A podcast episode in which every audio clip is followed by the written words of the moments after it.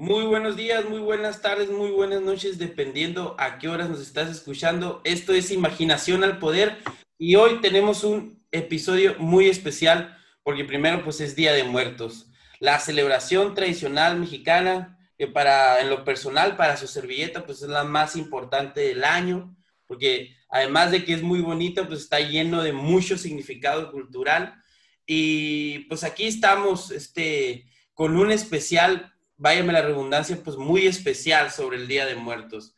Y pues tenemos a un invitado eh, de lujo, me parece alguien este, muy, muy, muy especial con el, con el que vamos a, a charlar en estos momentos acerca de la importancia que tiene pues este el, el, Día de Muertos, pero también cómo lo relacionamos, eh, su importancia con, con, con, lo nacional, con la nación este, eh, unos, unos días atrás, este, se, había desatado la, polémica en, en, Twitter. Digo, no, no, no, quiero decir que eran muchos tampoco, ¿no? Porque pues en Twitter es, un círculo rojo privilegiado, son 40 niños del ITESO, 40 niños del Ibero, que se molestan y te hacen la vida imposible por unas horas mientras les llega su pedido por Rappi de comida vegana, ¿no?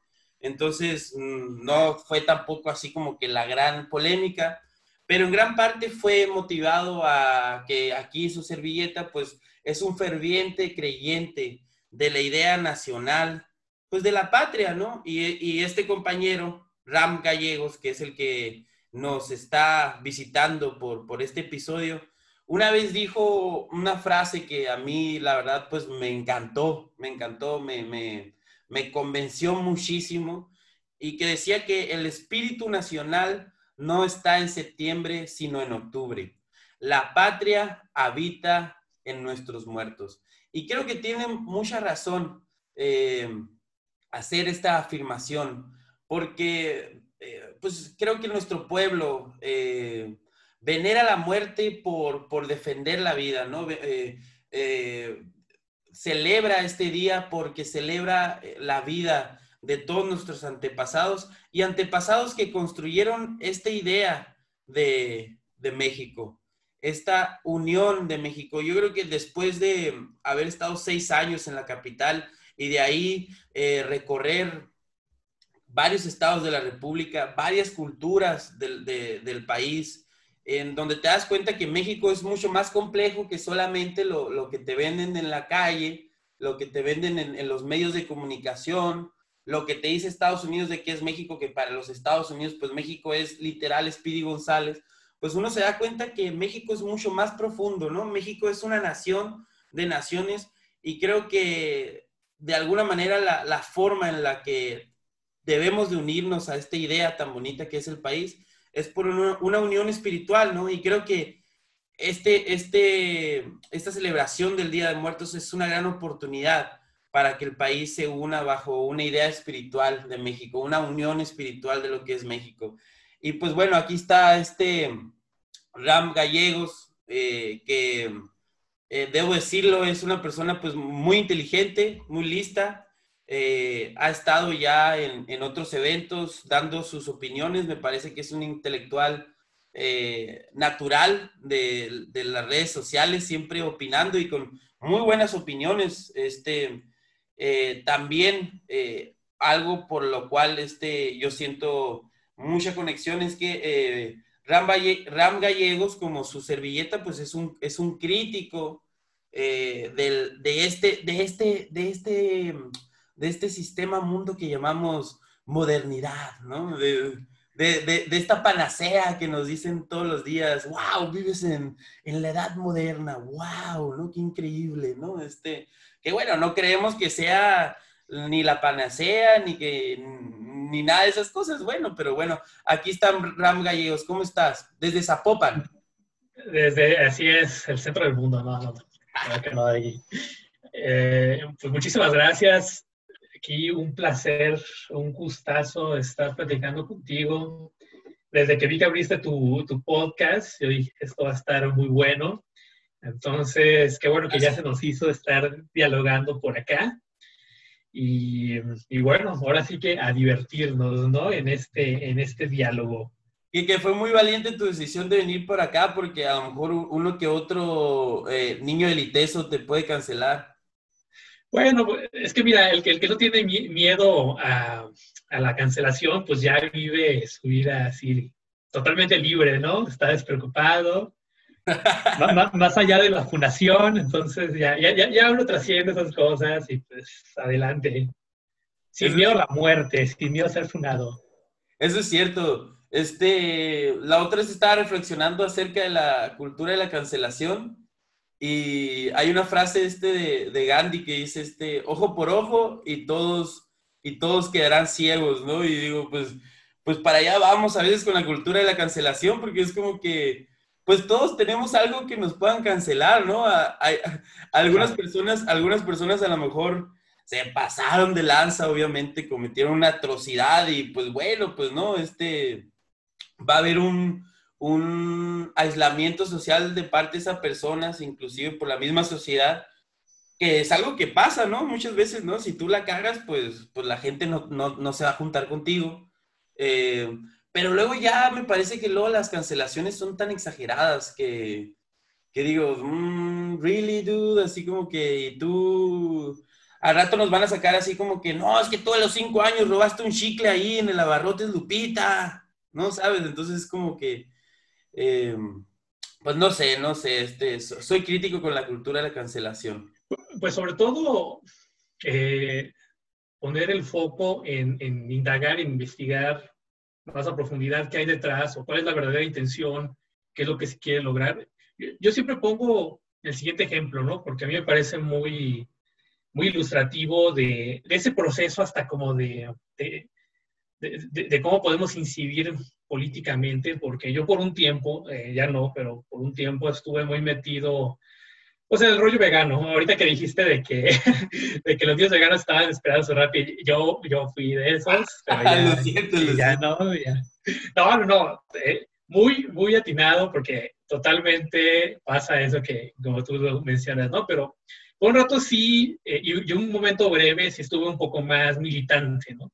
Y a mí me llamó mucho la atención ver eh, como estas estrategias de, de convencimiento eh, que, muchos grupos y muchas personas eh, tomaron y toman aún, ¿no? De, a ver, ¿cómo yo, yo, yo quiero que la gente, bueno, ya, ya, sea que se haga vegano, vegetariano, que traten a favor de los animales, lo que sea, ¿cómo, cómo les llego, ¿no? ¿Cómo llego a ellos? Pues en la mayoría de los casos, el, eh, la alternativa era directamente el confrontamiento y directamente la batalla, ¿no? En el sentido de llegar y decir, ay, te estás comiendo un cadáver, ¿no? Qué asco. Entonces, ¿qué era lo que pasaba y qué era lo que yo veía?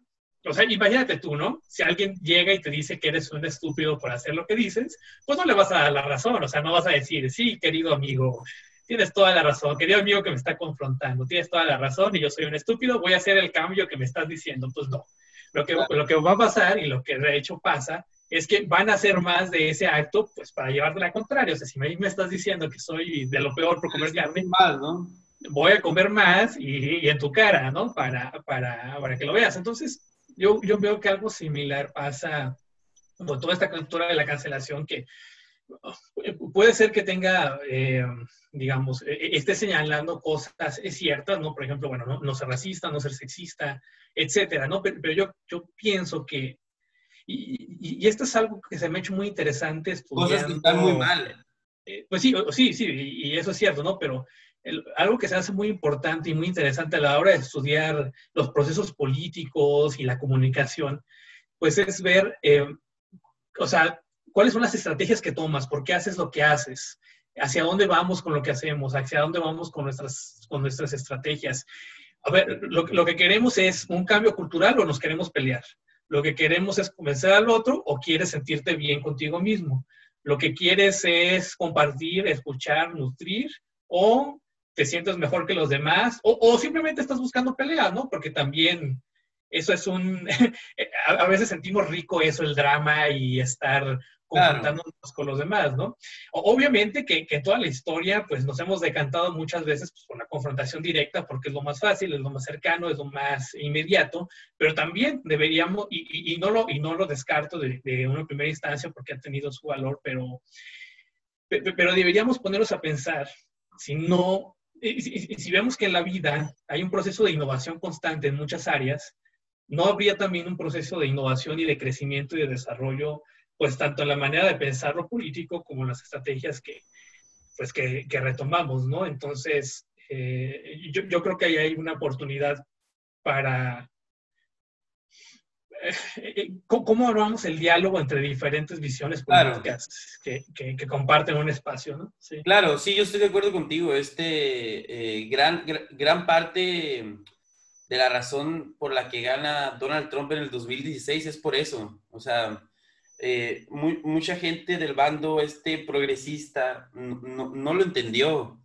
Y todos estos como estudiantes eh, de formación así de Berkeley o, no sé, de, la New School en Nueva York, todos así como de, de estas universidades progresistas cool acá, ¿no? Este como que eh, tienen, tenían esta formación pues mucho más avanzada, no sé, o sea, es que tampoco me atrevería a decir que sí, sí, avanzada, ¿no? O sea, pero una formación a lo mejor que que era muy, muy, pero muy, muy contrast, eh, con, eh, que contrastaba mucho con, con la, la, de la América rural, pues, ¿no? Entonces, los chicos de ciudades, en el nombre de que ellos eran, entre comillas, más civilizados, pues pasaba estas cosas que tú dices, pues, ¿no? Como, claro. este, querer imponer toda esta agenda que a lo mejor, pues, es, es es la correcta, es la mejor, es, la más progresista, ¿no? Pero esta banda no la entendía porque pues estaban en otro rollo, pues estos morros estaban viviendo en el 2070 y, y, América Rural pues estaba viviendo en el, en el no sé, en, los 80 con Reagan, pues, ¿no? Todavía, ¿no? Entonces, eh, a mí eso es lo que me parece preocupante, que no entienda la banda progresista, pues, ¿no? Claro, no, totalmente, sí.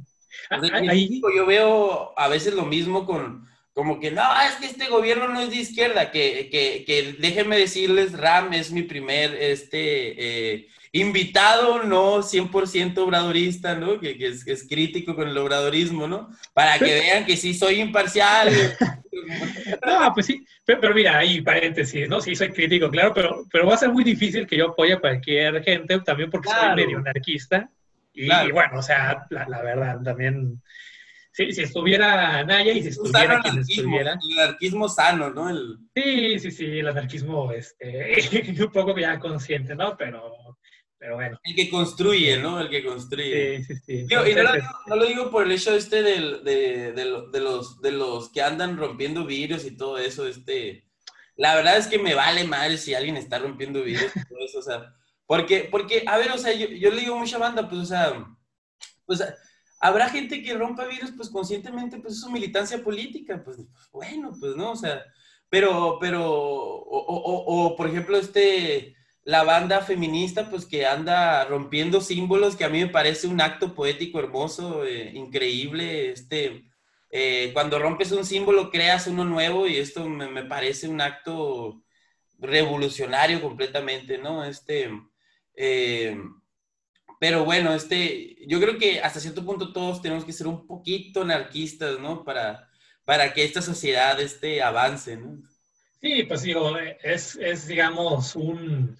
Eh, hace rato antes de empezar el, el programa te, comentaba como que, que, creo que es muy importante tener claro hacia dónde queremos llegar políticamente, ¿no? Y, y hacia dónde nos llevan eh, las decisiones que tomamos y, y las ideas que pensamos, que retomamos, como, como qué idea de mundo queremos, ¿no? Que, que si, si, si, si, todos estos procesos que estamos aceptando llegaran a su fin, ¿hacia dónde nos llevarían, no?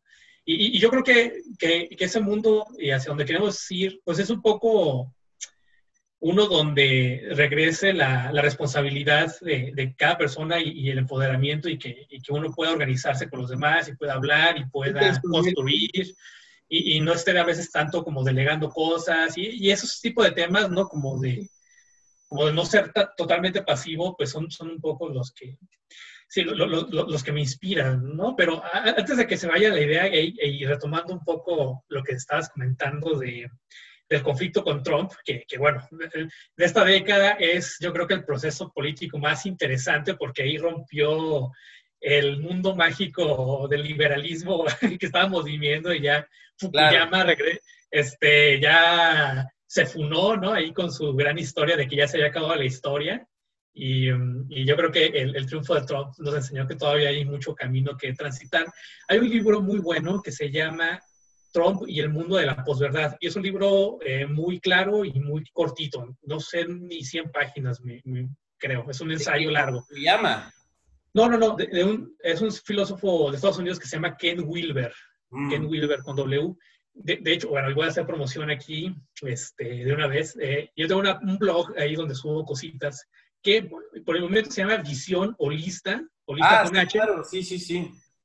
Va a cambiar a Metapunk, porque es ya el concepto que, que voy a empezar a usar. Todavía se llama Visión Holista, pero ahí lo pueden encontrar. Pueden encontrar el, el texto completo y yo hice unos videos de resumen del, texto porque me, parece muy bueno y, lo que tiene este autor, Ken Wilber, es que eh, creo, creo, que es de las pocas personas que de manera muy clara y muy detallada y le ha invertido mucho, mucho tiempo, eh, te, te, va describiendo tanto los procesos psicológicos individuales como los procesos colectivos que, pues, que nos llevan a, a, a estos cambios que, que, y estas evoluciones, estos cambios que estamos teniendo. Entonces, en ese libro plantea exactamente eh, lo que tú estás señalando, ¿no? Eh, aquí lo que sucedió es que la, la, la, izquierda de Estados Unidos tiene esta lógica de que los que no son progresistas son malvados, ¿no? Pues, esta es su, su, su ecuación. Si, si, no eres progresista, eh, entonces pues, pues eres malvado, ¿no? Y entonces... dejado de ser pues, Sí, sí, sí. Entonces, eh, eh, esta población rural, de, bueno, del, del, eh, del, de, del, Estados Unidos, Estados Unidos rural, que pues, es tradicionalista, es cristiano, eh, pasó un poco lo que yo te estaba comentando con lo del veganismo, ¿no? O sea, llegan estas personas y le dicen, si tú no eres progresista, eres malo, pues ¿qué van a hacer estas personas? Se van a arropar más y van a acoger más eh, esas, esas características por las que la están atacando, ¿no? Eh, eh, eso, eso por un lado. Y por otro, también es innegable que el, uh, el proyecto moderno y posmoderno no les trajo a las personas, a las personas comunes, a las personas normales,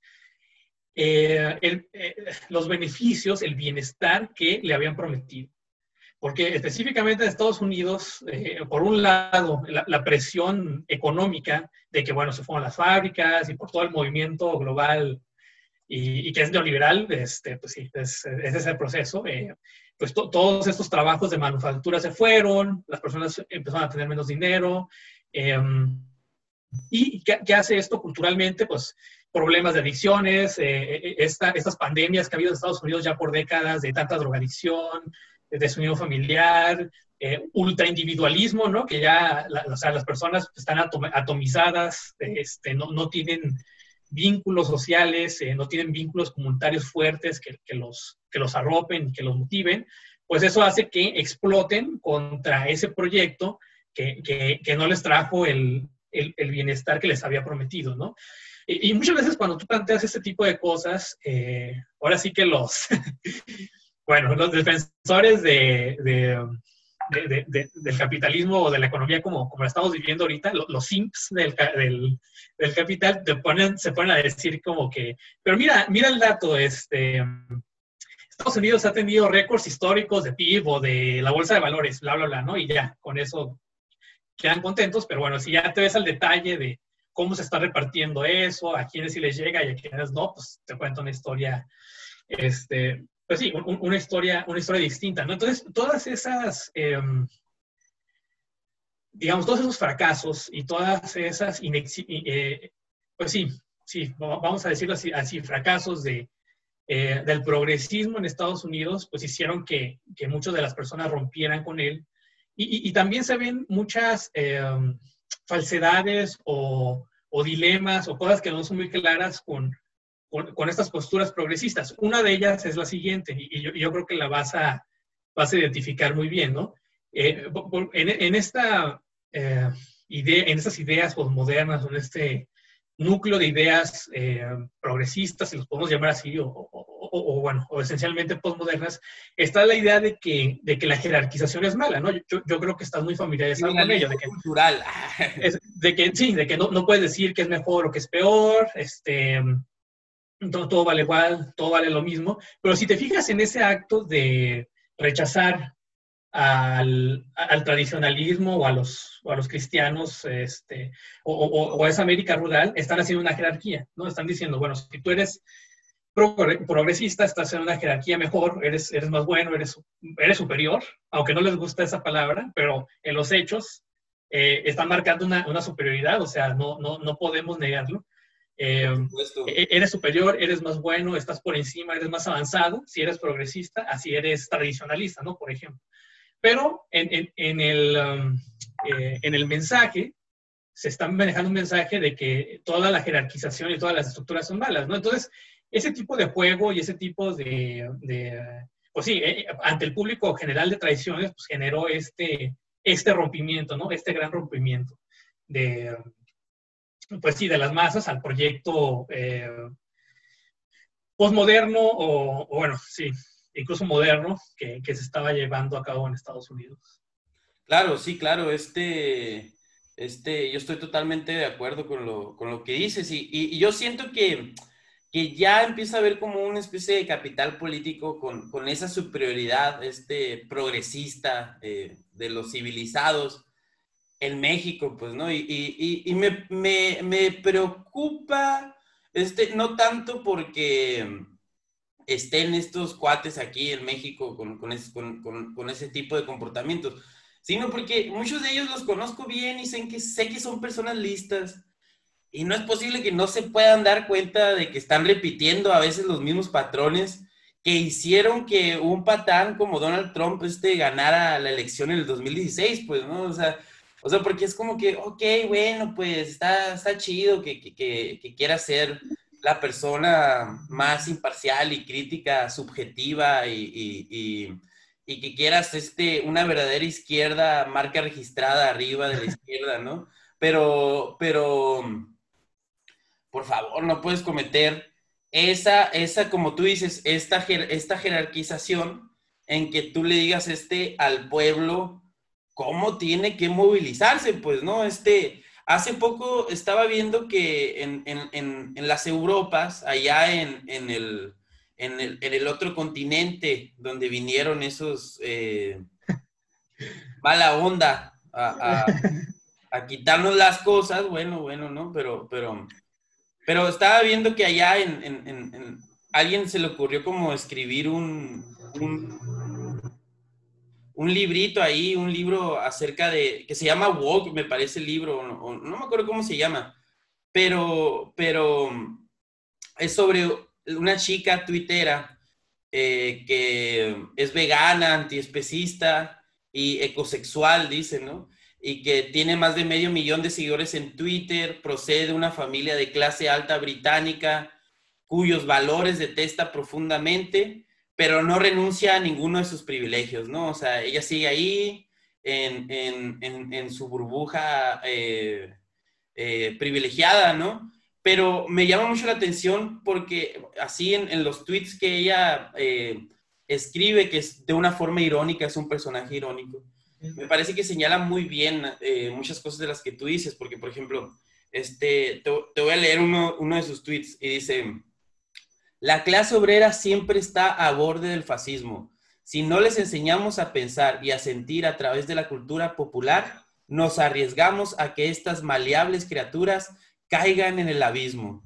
Y yo creo que es, yo creo que resume así muy bien lo que estás diciendo, ¿sabes? Como, como, oye, es que si no les enseñamos a pensar, dicen todos estos progres, se van a perder no saben lo que quieren, o sea, eso es lo que están diciendo, que el pueblo no sabe lo que quiere, pues, o sea. Y, y, también sabes por qué piensan eso, eh, justo como tú lo dices, eh, muchas de esas personas vienen de ambientes que están totalmente diseccionadas del, del mundo real de México, pues, o sea, y, eso pasa mucho, digo, yo que la verdad me, me he movido en, en escenarios diferentes y, muy contrastantes, pues alcanzo a ver eso, ¿no? Que, muchas veces cuando se crece en, privilegio, no, no conoces México, la verdad, no, no conoces qué piensa la gente, no conoces qué viven, qué sueñan, qué desean, qué no desean. O sea, cuando, cuando estás en esos, bueno, que, lo estamos también nosotros, pues yo no voy a negar y, que, que, he tenido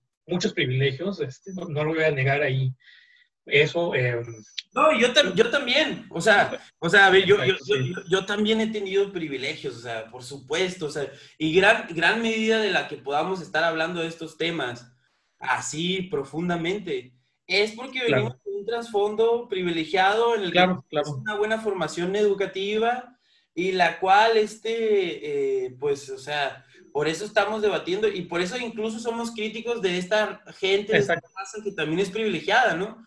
Claro, sí, exacto. yo, yo, lo, ajá, yo lo que creo es que, o sea, también gran parte de, nuestra labor, y yo creo que ahí se puede relacionar un poco con, con, con, con, la cuestión moderna, ¿no? La cuestión moderna, es que hay que romper el mito de la educación también, o sea, o sea, o sea, yo creo que, no sé, o sea, la universidad, más que haber sido como este, esta forma de universalizar el conocimiento a las masas, ¿no? Que se ha intentado, se ha hecho el mejor esfuerzo, no ha sucedido, porque pues, este, pues que la sociedad de clases, el capitalismo, lo que tú quieras, pues, ¿no? Pero, pero, o sea, eh, todo, pero, pero la, la, universidad, o sea, lo que ha creado también es como esta especie de, de élites eh, eh, opinólogas, ¿no? Y también este, en, lo que está reservado solamente el mundo laboral, ¿no? En lo que están reservados también la administración pública, en lo que está reservado también la economía, ¿no? Entonces es como que yo creo que, yo creo que, y, va ligado un poco con el hecho de que esta gente de la, de la cual pues conocemos a varios y todo eso, y tiene esta postura de que, de, que, de que, bueno, hay que decirle al pueblo qué pensar. En gran parte es porque nosotros, incluyéndonos, pues tuvimos la oportunidad de estudiar, pues, ¿no? Y otra gente no tuvo la oportunidad de estudiar, por lo tanto, lo que piensan ellos en su lógica es, bueno, pues hay que decirle al pueblo cómo pensar porque ellos no tuvieron lo que nosotros sí tuvimos. Y eso ahí me parece que es verdaderamente engañoso porque, para empezar, dan un, un, un dan como pues no sé si un monopolio, pero sí por lo menos una sola forma de concebir lo que puede ser la formación educativa, ¿no? La educación. Porque, o sea, gracias a Dios, pues pude ir a la universidad. Eh, me gusta leer, me encanta leer, me encanta leer autores así como, como tú, este, eh, pero, pero aún así creo que esa no es la única formación educativa que, que existe, ¿sabes? O sea, conozco a muchas personas que no tuvieron la oportunidad de ir a la universidad. Y yo sé que son a veces hasta más sabios que yo. Sí, claro.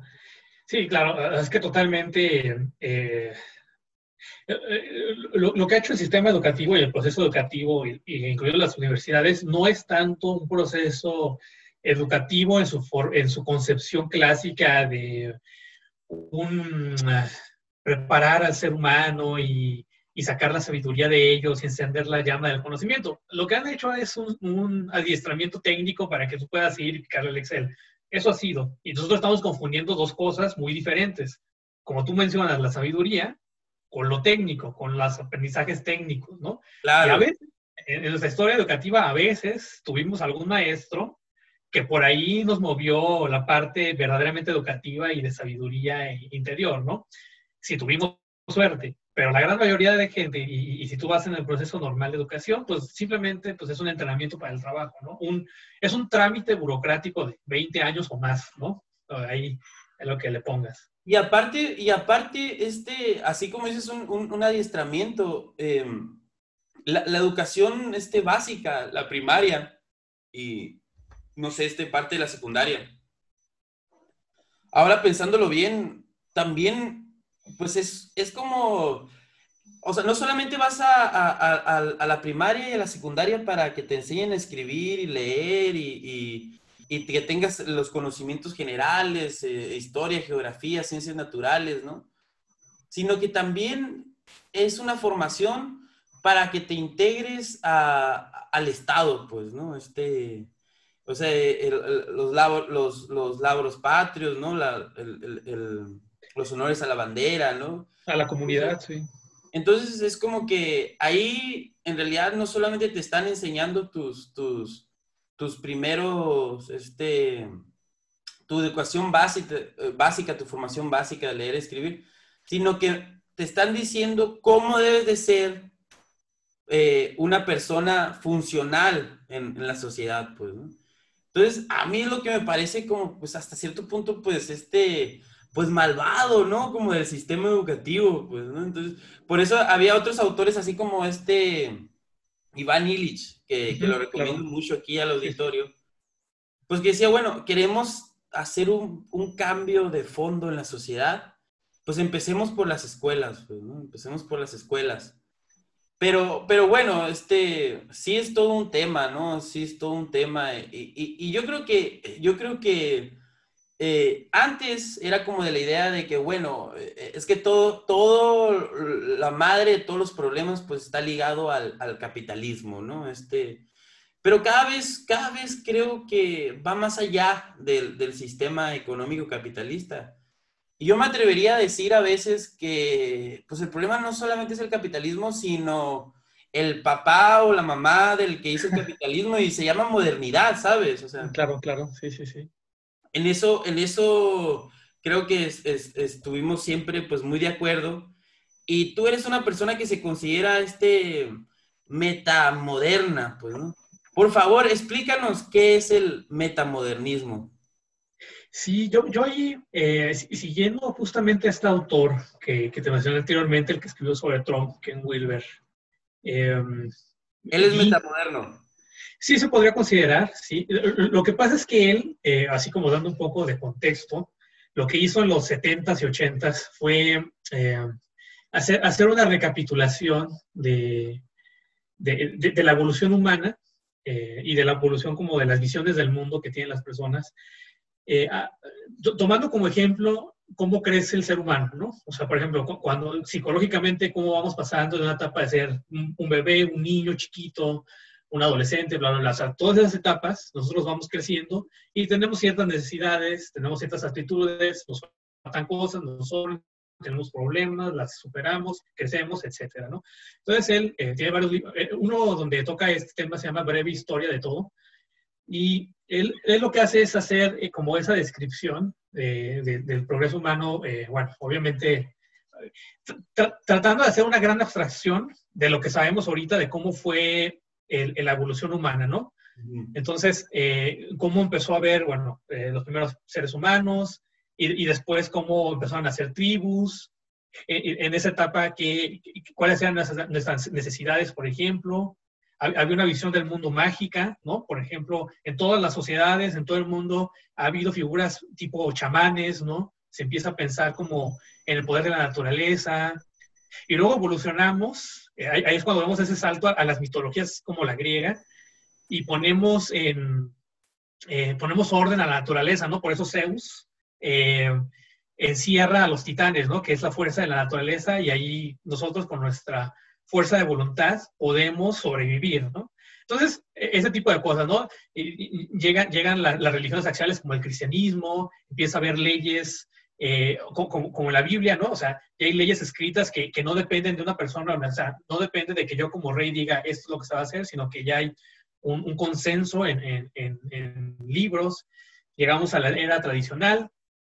Eh, entonces, bueno, eh, eh empieza a hacer como este estudio, describe también la modernidad, la posmodernidad, y eh, él empieza a ver como estos eh, dilemas o estos problemas que hay en la posmodernidad y en sus, en sus principios, ¿no? Porque la, la posmodernidad esencialmente es una crítica a la modernidad. ¿Y qué es la modernidad? Esencialmente un cada estado va, así muy dialécticamente va siendo como un rechazo al anterior, ¿no? Entonces, claro. Eh, estaba la, la, visión tradicional, ¿no? Religiosa, y, y, la modernidad es un rechazo a eso, entonces, ahora sí que tiran el agua sucia con todo y niño, o sea, todo lo que sea remotamente parecido a lo que se hacía antes, vamos a quitarlo, y nos vamos a concentrar en la ciencia, nos vamos a concentrar en el dinero. la, Edad Media, ¿no? O sea. Mm, exacto, sí. Entonces, como se veía que en esas etapas tenían sus problemas que las tienen, este, eh, la solución que vieron fue rechazarlo completamente. Entonces, ahí empezó, como tú mencionas, la modernidad, que es el padre tanto del liberalismo y del lado, bueno, que, que, del liberalismo se desprende ya el liberalismo económico y el capitalismo como lo conocemos, también una parte del progresismo, ahí se desprende el, el, marxismo también, pero en realidad es que todas estas visiones juegan en una visión moderna, eh, en una visión moderna del mundo muy estructurada, muy materialista también, o sea, eh, la, realidad es que tanto liberales económicos como marxistas, pues a final de cuentas son bastante pues, materialistas, ¿no? Y se desacraliza el mundo, etcétera, etcétera, ¿no? Eh, después, la posmodernidad es hasta cierto punto una crítica a esta visión como de progreso, ¿no? De vamos a hacer dinero y, dicen, no, pero ¿qué pasa con la subjetividad y eh, el conocimiento científico no es el único que hay y empieza a tener mucho peso las ciencias sociales, bla, bla, bla, ¿no? Pero tiene los otros problemas de los que hablé anteriormente, que como, como veo un, o sea, como el modernismo es también a veces muy fuerte y muy jerárquico, porque dicen, no, si la ciencia sobre la especulación, que sea, este, el modernismo dice, ay, no, no, no, no, que no existan las jerarquías, ¿no? Eh, eh, eso, es su, eso es su principal postura. Este, la verdad, por ejemplo, la verdad es, la verdad no existe, ¿no? La verdad es lo que cada quien piense. Pero bueno, es que tú no puedes decir eso, porque, porque si yo digo que la verdad no existe, pues eso es verdadero, ¿no? O sea, esa frase puede ser verdadera o puede ser falsa. Si es falsa, pues la verdad sí existe. Y si es verdadera, pues estoy usando la verdad para decir eso. Entonces, ahí caes tú en un problema y caes en un... Te, haces, bola, te haces bolas tú solo y, y, y, dejas de tener claridad y dejas de um, poder tú sentarte a pensar exactamente a dónde quieres ir, ¿no? Entonces, lo, que empiezan a hacer varios pensadores como Ken Wilber y, los de Metamoderna, que, que es, otro grupo ahí en, Europa, y hay un escritor que se llama Hansi Freinacht, igual en el, en el blog que les mencioné, ahí hay varias traducciones que he hecho, dicen, a ver, entonces estamos en este dilema eh, y estamos viendo que no podemos descartar el hecho de jerarquizar cosas, no podemos eh, rechazar el hecho de decir esto es mejor que esto otro. Pero por otro lado, vemos que hay un problema porque muchas veces e, este proceso de jerarquización se, ha utilizado para cosas malas, y eso es cierto. Por ejemplo, decir que los blancos son mejores que los negros, ¿no? Entonces, eh, digamos que esa... Eso es una idea moderna.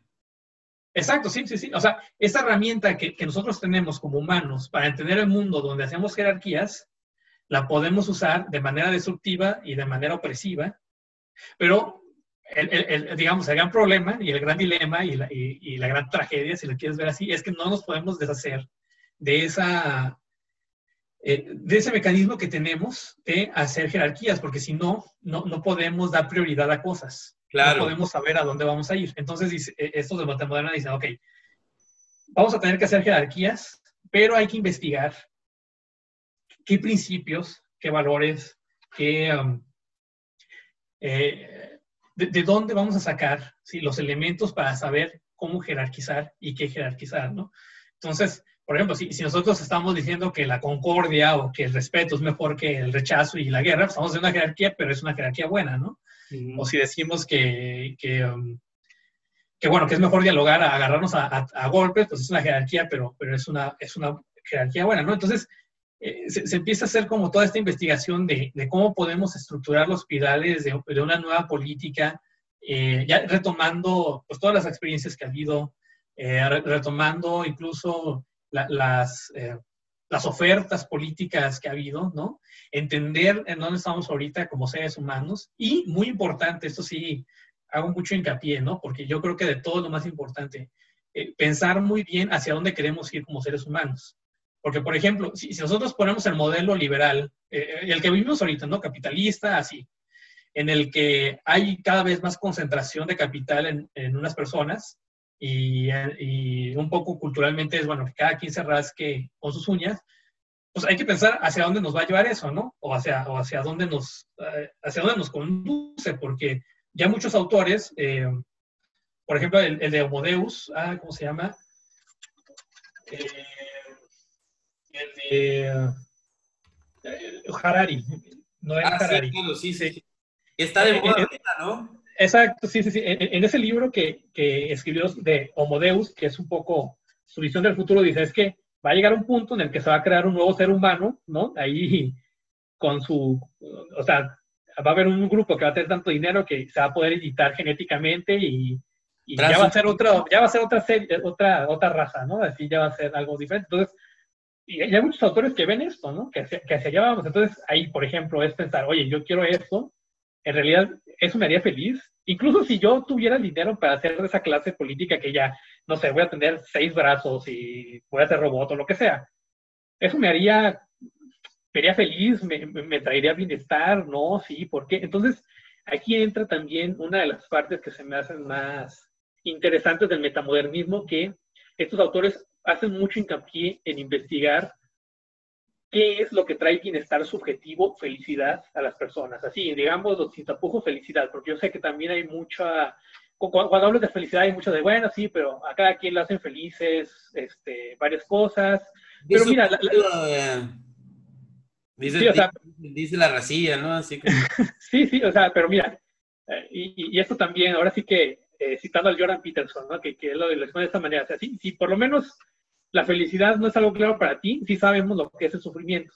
O sea, la, miseria sí la conocemos todas. Entonces, lo que nos lleve al lado contrario de la miseria y de estar en el lugar más oscuro que, has estado tú personalmente, eso es un camino hacia la felicidad, ¿no? Entonces, viendo estas cosas y poniéndonos a investigar, hay que pensar qué es lo que realmente nos trae bienestar como seres humanos como seres que estamos viviendo esta, vida y esta experiencia subjetiva de, seres humanos, ¿no? Porque no podemos decir que, bueno, pues ya hay que, hay que traer capital así, así a lo loco, ¿no? Eh, y aquí podemos incluso traer a Maslow, ¿no? O sea, sí, el capital tiene su parte em, esencial, pero te alcanza para un, un nivel, ¿no? Hay, hay, un punto en el que más dinero no te va a hacer más, no te va a traer más bienestar. ¿Qué sigue de ahí?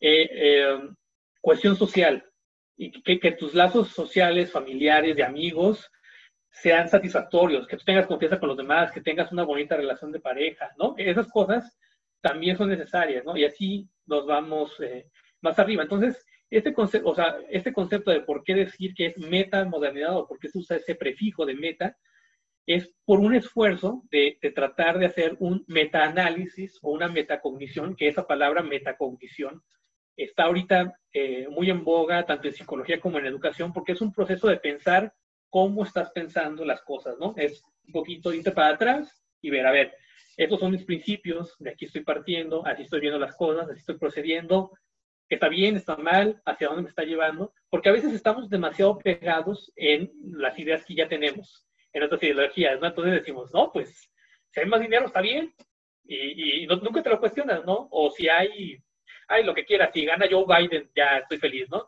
Pero, pero, pero nunca nos hacemos como un paso. por favor. o sea, nunca nos hacemos como un pasito para atrás y decimos, a ver, ¿qué, ¿qué, realmente quiero de la vida? ¿Qué realmente quiero de la política?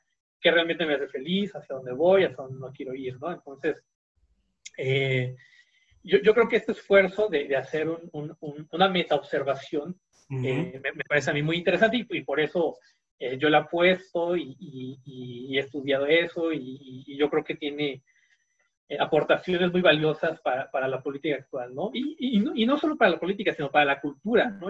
Yo, creo que nos hace falta, estamos muy...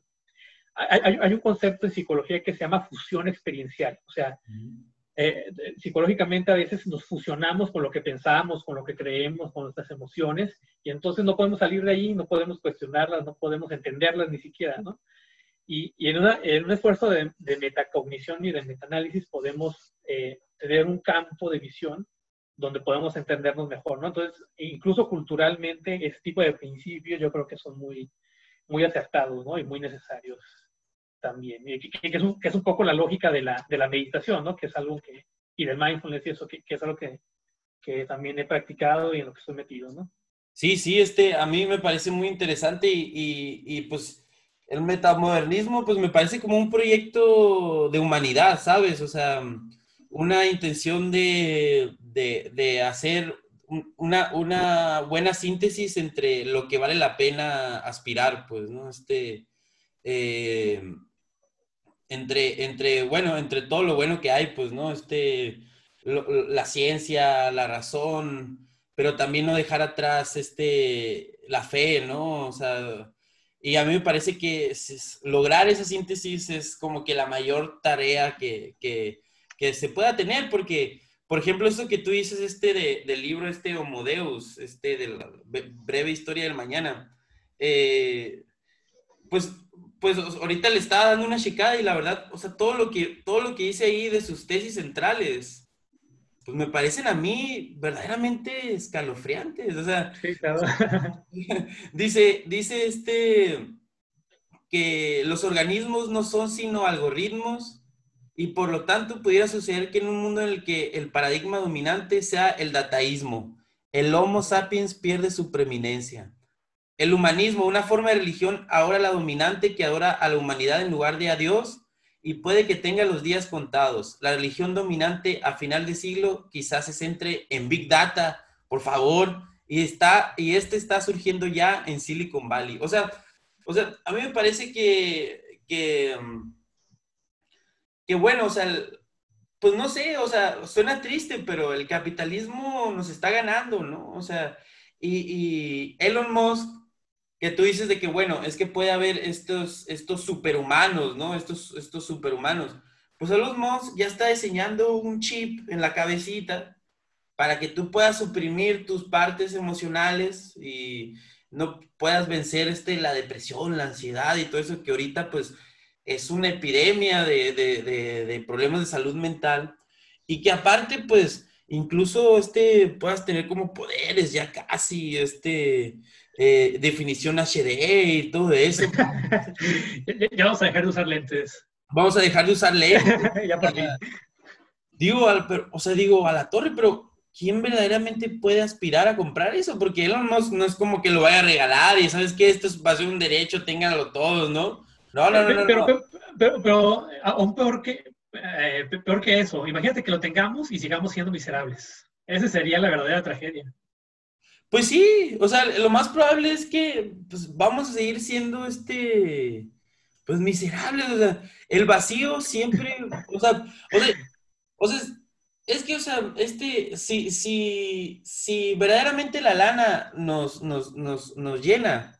Estaría, sería una gran noticia, ¿eh? Sería una estaría muy fácil, sí, estaría muy fácil, ya. Pero no es así, o sea, no es así.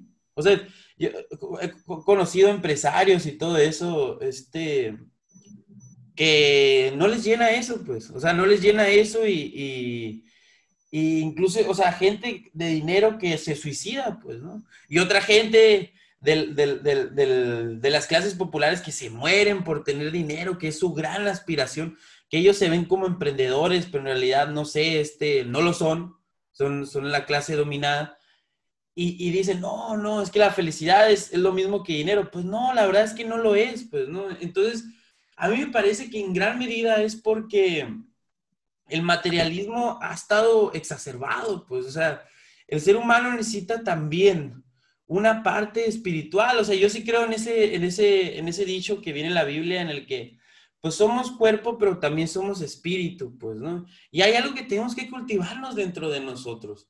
¿Por qué? Porque, porque cuando vamos a ver los atardeceres, pues sentimos bonito, pues.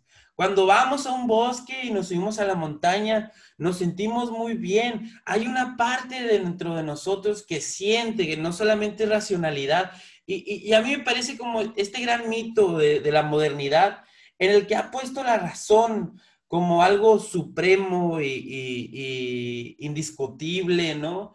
y como que la única fuente del conocimiento, yo no creo que la razón sea solamente la única fuente de, del saber, del conocer, o sea, yo creo que hay algo más, ¿no? Los sentimientos también importan, ¿no? Y, y, pero bueno, es como que no, no, no, no, eso es peligroso, ¿no? No, no. Pero, pero, pero inclusive como este, este, este, esta obsesión por la, por la ciencia, ¿no? Que bueno, la ciencia está cool y todo eso, pero ¿qué pasa con el arte, pues, ¿no? ¿Qué pasaría en una sociedad en donde todos fuéramos artistas, pues, ¿no? Ahora, este, eh, yo lo que veo es que la ciencia cada vez eh, entra más en jaque por parte del, del populacho, porque las teorías de conspiración, pues cada vez este, eh, son más populares, ¿no? Claro. Y, este, y inclusive diría que cada vez las teorías de conspiración de hace 20 años parece como si fuera la realidad de hoy, ¿sabes? O sea, un chip como Neuralink, así como el que está desarrollando Elon Musk, pues hace 20 años era una teoría de conspiración. Entonces dices como que, ok, ¿no? O sea, o sea, pues, pues con cuidado, ¿no? Y, yo creo que la razón por la que también eh, las teorías de conspiración son tan populares es que es una respuesta populista ante la ciencia. O sea, a mí me parece que los científicos están y han estado y van a estar durante este sistema capitalista, pues en su mayoría del lado de los poderosos. Entonces, como sí. que... Sí, claro, o sea... Hay que replantearnos ahí, pues, ¿no? Sí, o sea, por, por, un lado hay una, hay una falta de confianza en, en ese sector. Eh, de nuevo, ¿no? Porque muchas veces el, el público general eh, se, se, ha sentido eh, traicionado, ¿no? Eh, por varias cosas que ha habido y, y, que a veces no lo llenan. ¿no? O, por ejemplo, vemos lo que hacen las farmacéuticas y no les crees mucho. O a veces hasta experiencias que tenemos con médicos, ¿no? De que no son honestos contigo y así. Y hay un, empieza a haber un poco de eh, que, no les crees, ¿no? Pero por otro lado, eh, que, que, digamos, una cosa es ser escéptico y decir, bueno, pues me voy con el escepticismo.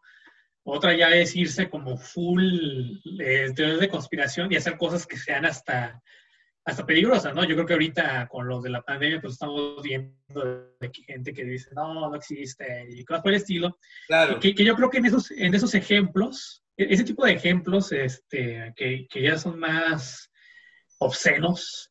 Eh, yo creo que igual es un, eh, es un hijo de, de liberalismo por, por, la siguiente razón, ¿no? Es que en el liberalismo culturalmente siempre se nos ha enseñado a no seguir a no seguir a la masa y a ser eh, individual y a ser este, único y ser pensadores únicos y poner en paréntesis todo lo que digan los demás. Pero eso... La única eso, Ayn Rand. No, y, y, exacto, eso puede ser algo interesante, no sé, hay, hay, que, hay, que, pensarlo, ¿no? Pero se vuelve un tótem, se vuelve un dogma, se vuelve una doctrina de fe, entonces ya vas por la vida siempre así, y bueno, eh, eh, eso te va a causar problemas, ¿no? O sea, estamos tan adoctrinados que yo, yo, yo es un ejemplo que, que siempre me doy cuenta muy, muy rápido, ¿no?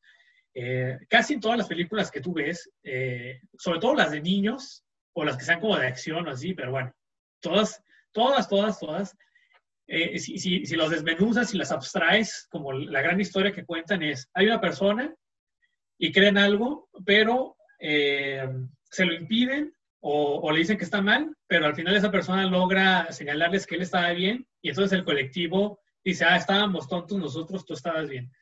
Uh -huh. Podrías tomar, bueno, casi cualquier película, sobre todo de niños que, que ha habido, y ves ese patrón y ves esa esa historia, ¿no? Es como la gran mitología actual, que es una mitología liberal y, e individualista, en el que dice es que el ser humano siempre, va, eh, no, el, el individuo, este, la, la, masa es tonta y el individuo es inteligente.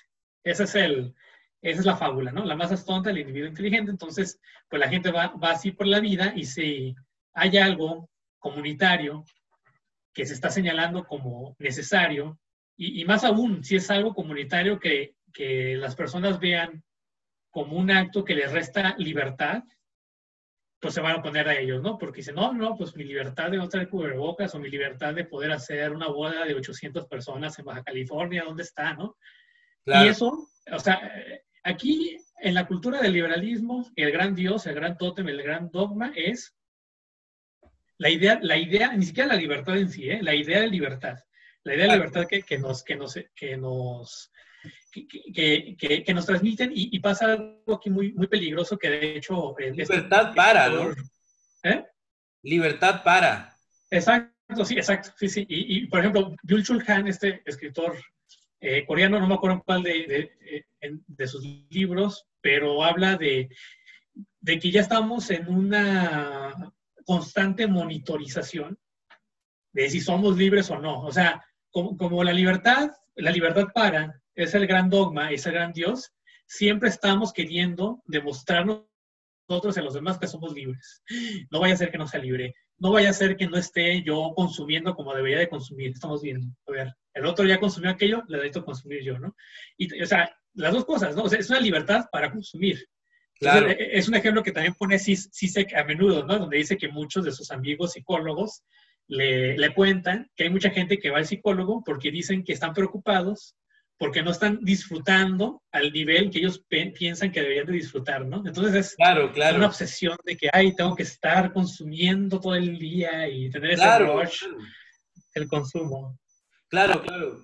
Este, y, y, a mí me parece que todas estas cosas que hemos eh, señalado acerca de, del liberalismo cultural, de la política con la modernidad, este, va en torno ligado a un proyecto este, eh, que yo me atrevería a decir, y va a ser la primera vez que lo digo este, eh, públicamente, pero en un proyecto globalista, o sea, yo, yo sí creo en, yo, yo no creo en, en, el globalismo en un sentido como, como, como lo podría creer Alex Jones o como lo podría creer este, toda esta gente de teoría de conspiración, pero sí en, en un intento de, de de, de por lo menos borrar las identidades colectivas que tiene la humanidad, ¿no? Y una de ellas, pues, que tiene la, una identidad colectiva que ahorita hay en la humanidad, pues, es el, es el, es el sentimiento de pertenencia a, a, un pueblo, pues, ¿no? O sea, a una nación en ese sentido, la nación, ¿no? Este, y yo creo que de alguna manera eso es lo que se ha intentado hacer bajo este capitalismo tan rapaz, tan salvaje, eh, tan inhumano, que, bueno, o sea, yo creo que el gran intento es que se borren todas estas eh, identidades colectivas en el nombre de la libertad, para que ahora ya solo tengamos una sola pertenencia a algo, que en este caso, pues es este, esta idea de, de, consumo, ¿no? Del dinero, ¿no? El dios dinero, pues, ¿no? Entonces, este, eh, eso de alguna manera, pues, ha ocasionado vaya crítica de parte de los primeros que estábamos hablando, estos, estos eh, social justice warriors, todos estos, estos progres, ¿no? Eh, del cual soy crítico desde, desde la izquierda, ¿no? Como en un sentido de que, ok, o sea, yo veo que este, hemos abrazado en demasía estos, valores del liberalismo cultural, que de alguna manera, en vez de traer un proyecto verdaderamente socialista, cada vez damos un paso más cercano a, la derecha, ¿no? Por ejemplo, este Bernie Sanders apoyando a Biden en Estados Unidos, ¿no? Este, eh, me parece que puede ser un ejemplo de eso, ¿no? Eh, y, y, la derecha que tenía como esta, este, este también, a lo mejor no en una cuestión económica, pero sí en una cuestión más como de, defensa de los valores eh, eh, tradicionales, ¿no? Entre comillas, ¿no? De, la, de, la, familia y todo eso. Pues cada vez ellos, en vez de un liberalismo cultural, ellos, eh, el liberalismo que abrazan, pues es el liberalismo económico, pues, ¿no? Entonces, de manera que, que, que las, las dos opciones políticas que, que verdaderamente uno puede votar hoy es entre el liberalismo cultural del lado de la izquierda y el liberalismo económico del lado de la derecha, pues, ¿no? Entonces, yo digo, bueno, ¿cuál es la idea que puede ser contrapeso para ese, ese, e, e, e, esa imposición globalista que hoy tenemos, ¿no? Desde la política, ¿no? Que ahora, si tú quieres hacer política, tienes que aceptar las reglas del juego liberal con las instituciones tan elitistas que son, ¿no? Este, por ejemplo, el, IFE, ¿no? Digo, el INE, ¿no? Ahora el INE, el INE, el INE a mí me parece, este, a veces una burla a, la sabiduría del pueblo de México, pues, ¿no? Es como que la democracia soy yo y ya, pues, ¿no? Este, y, y, y pero bueno, o sea, a mí me parece que una idea ahí importante que me parece que no tiene que destruirse y que yo creo que en gran medida México ha sido un ejemplo de eso por, por todo el tiempo que ha resistido pues primero el, gran imperio que tenemos arriba, Estados Unidos, después los franceses, después este, América Latina, una historia totalmente imperialista, ¿no? Este, antiimperialista, ¿no? De resistencia a los imperialismos, ¿no? Pero yo creo que ahí es donde entra como esta idea de esta identidad colectivista, de esta identidad eh, colectiva de la patria, pues, ¿no? Este, eh, que a, muchos les puedes eh, sentir anacrónico. Yo no creo que la patria sea un sentimiento anacrónico, yo creo que no es un sentimiento ni de pasado, pero a lo mejor inclusive pues un sentimiento de futuro, no en el sentido de que de futuro así progresista, sino de que es algo que es, pues, es algo que es, este, es, es un ser ahí, diría este, el gran filósofo Heidegger, pues, ¿no? Este, y yo contigo, pues ya de varias, varias veces, este, siempre hemos hablado como de este concepto de, de la patria y, la fuerza que tiene. Y, bueno, aquí ya te pregunto, pues, ¿cómo ves tú este, el, sentimiento patriótico, la patria y, y, cuál, y cuál puede ser su función en, en este gran proyecto eh, metamoderno? Sí, hay, yo, yo, pienso que lo que pasa con el sentimiento patriótico es el simil más claro, es el del amor, ¿no? Porque así como también el amor es un sentimiento complejo, y no por ser complejo es malo, claro. pero es natural y siempre va a existir, el, el, sentimiento patriótico que, que emana de, de el, del lazo que sientes por tu comunidad siempre va a existir. Pero así como hay, eh, ha habido obscenidades y ha habido violencias que, que, surgen del amor, también las ha habido de las que surgen de la patria. ¿sí? Claro.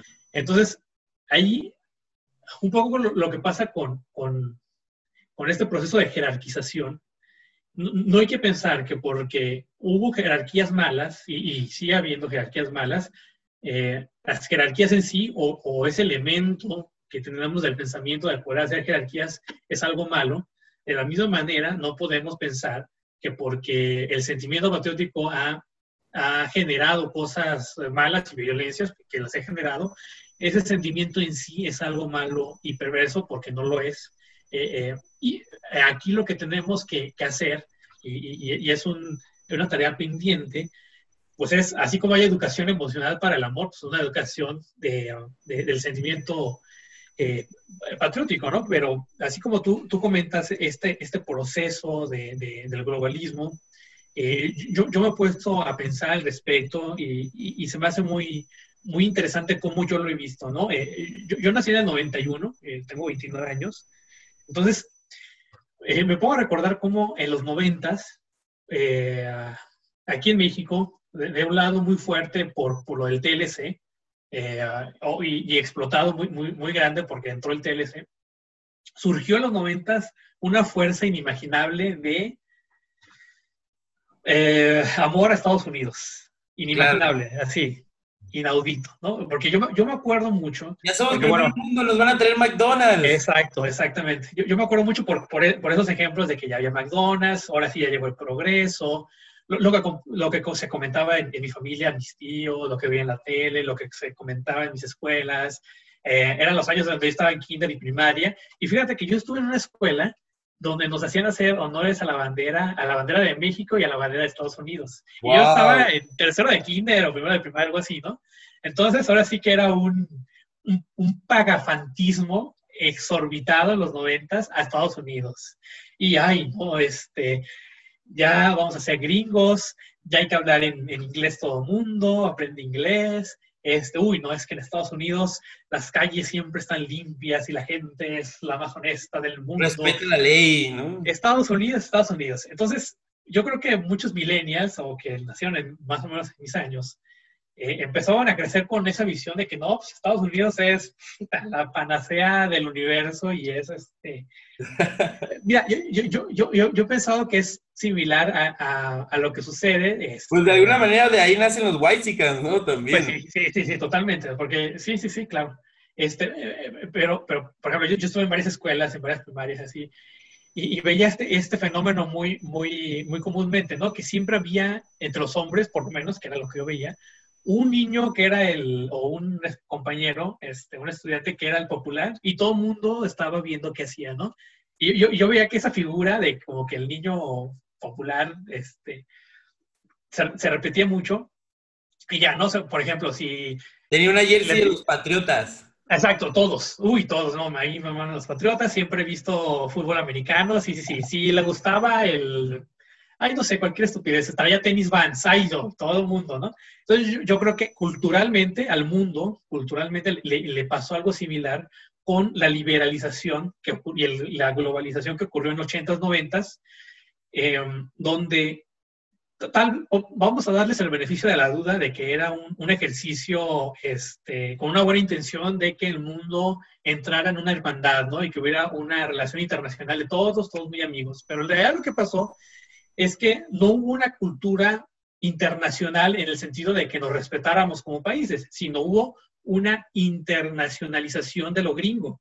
Claro. Entonces todo, todo el mundo, y aquí en México, pues no la sanción, nos convertimos en fans de los gringos y aquí lo que se me hace muy, sí, muy raro y, violento y patológico es que deseamos ser gringos, ¿no? Deseamos eh, vivir ahí, deseamos eh, consumir como consumen, sentir como sienten, deseamos vivir como viven. Estamos viendo las series, a ver qué hacen los gringos para hacerlo nosotros también.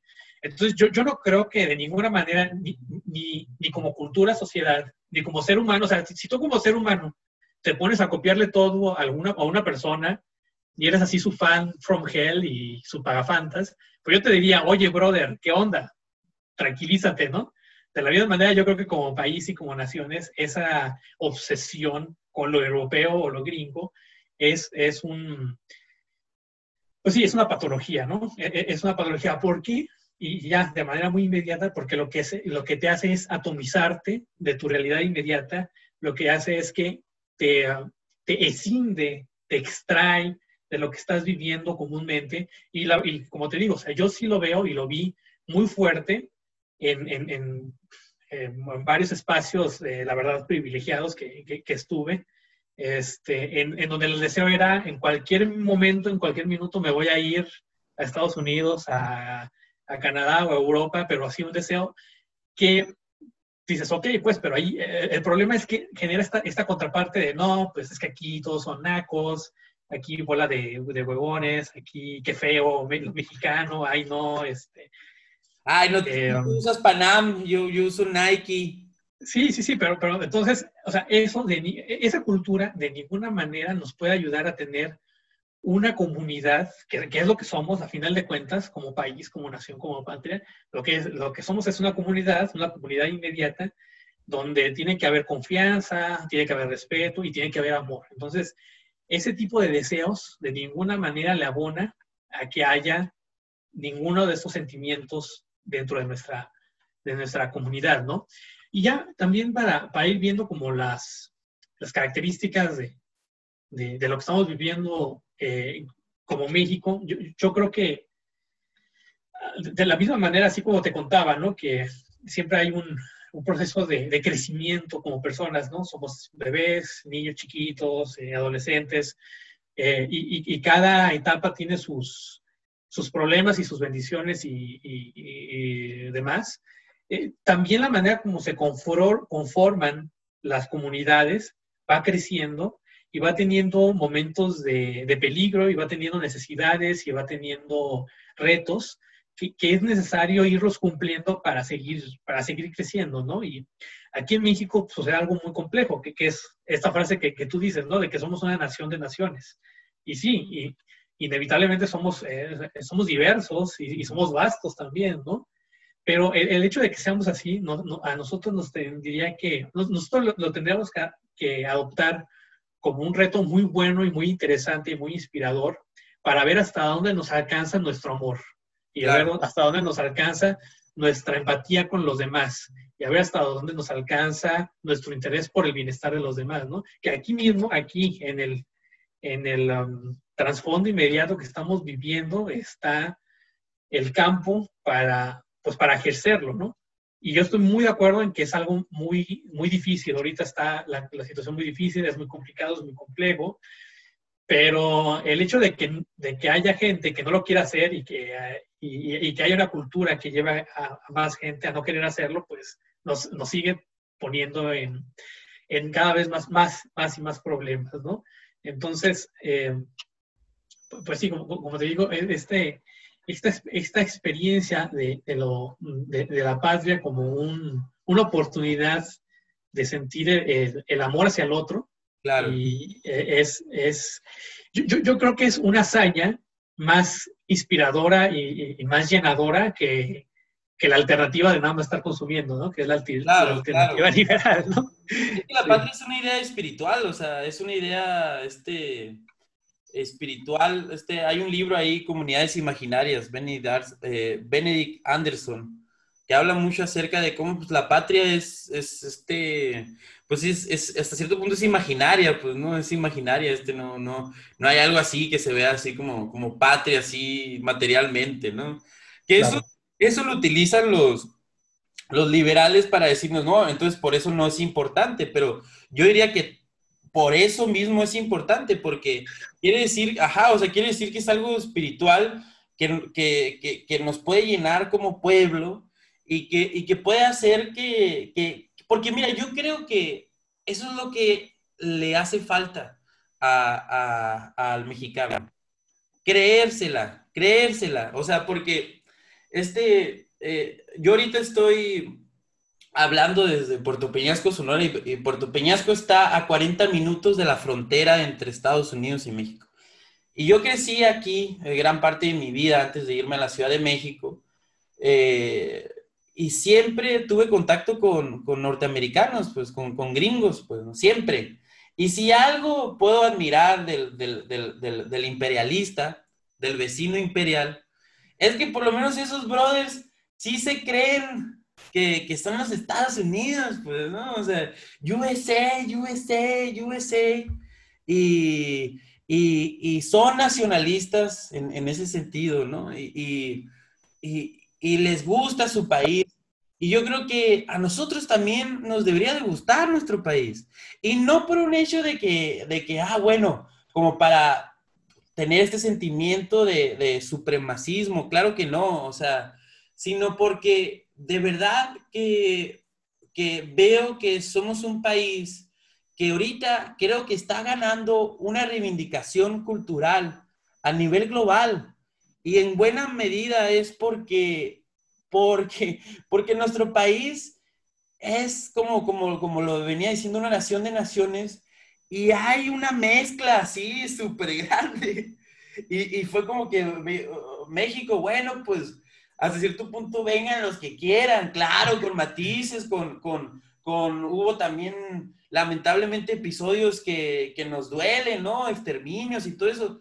Pero bueno, o sea, ¿en qué otro país del mundo se vino tanta gente de afuera y, y, y no solamente españoles, después llegaron italianos, después llegaron tal y tal, ¿no? Este, eh, los diferentes eh, culturas originarias que hay aquí, ¿no?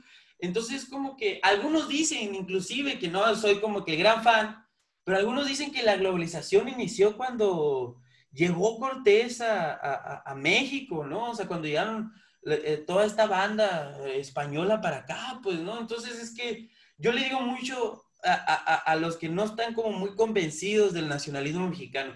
Yo creo que el nacionalismo mexicano, este, como cualquier nacionalismo, se basa en la identidad, la identidad de un pueblo porque yo creo que la identidad importa.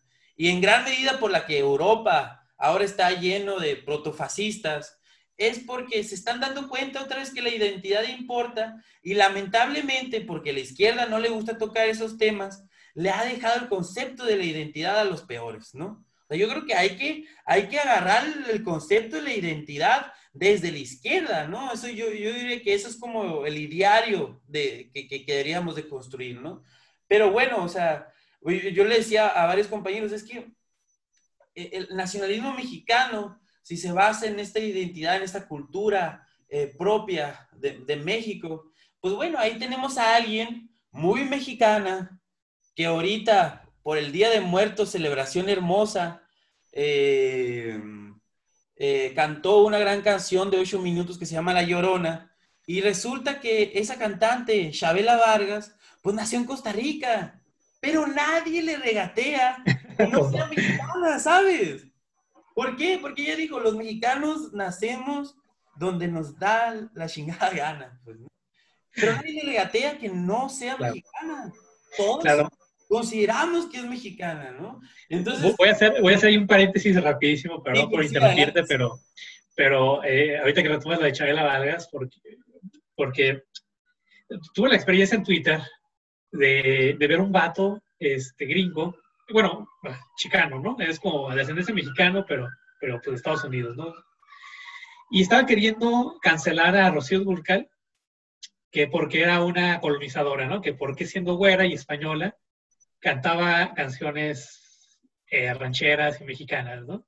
Y a mí me explotó la cabeza de que, oye, brother, yo no sé si sabes que en México jamás ha habido ese problema. Jamás. yo nunca había visto que nadie se agüitara, la quisiera cancelar, etcétera. Y bueno, obviamente en el hilo de Twitter todo el mundo diciendo de que vato, pues qué onda, o sea, estás loco, ¿no? O sea, entonces, por ejemplo, a, mí se me hizo es un caso muy, este, muy claro de por qué no podemos traducir eh, totalmente los, los, los, principios y los esfuerzos eh, y las reacciones que, que, está teniendo la izquierda o el progresismo de Estados Unidos, más allá de si están viendo mal, más allá de eso, no los podemos traducir aquí a México, así como vamos a hacer la traducción, la traducción sota en Google y vamos a hacer exactamente lo mismo, porque no ha sido nuestra historia, no son nuestros procesos, no son nuestras identidades, no es nuestro, no tenemos los mismos deseos de a dónde queremos llegar como, como país,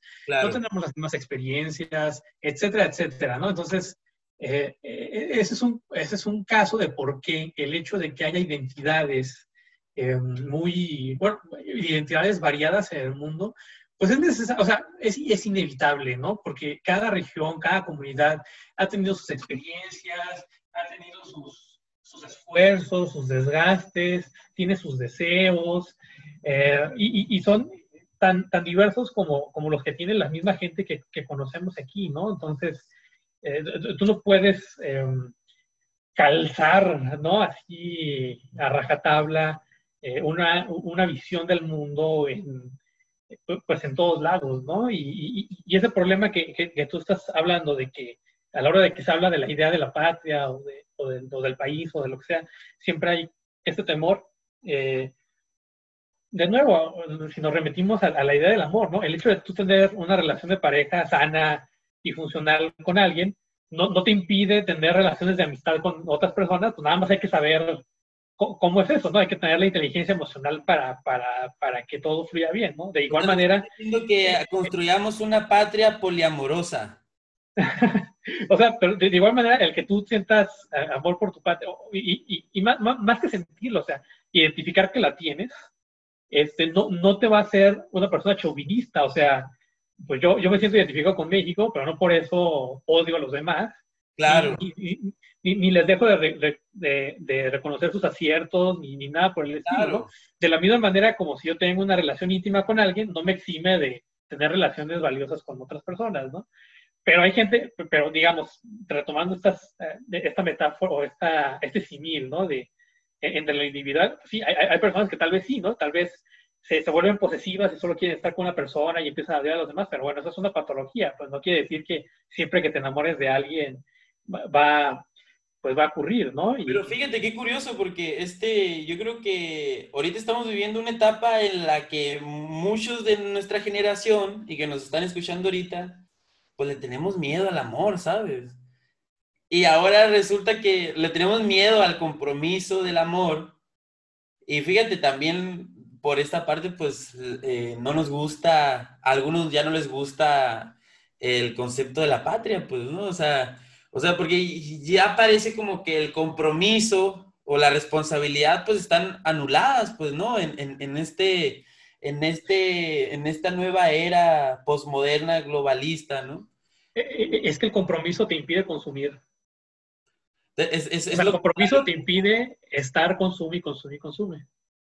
Y como el gran dogma de ahorita es el consumo constante, eso no es solamente para bienes y servicios, también para personas.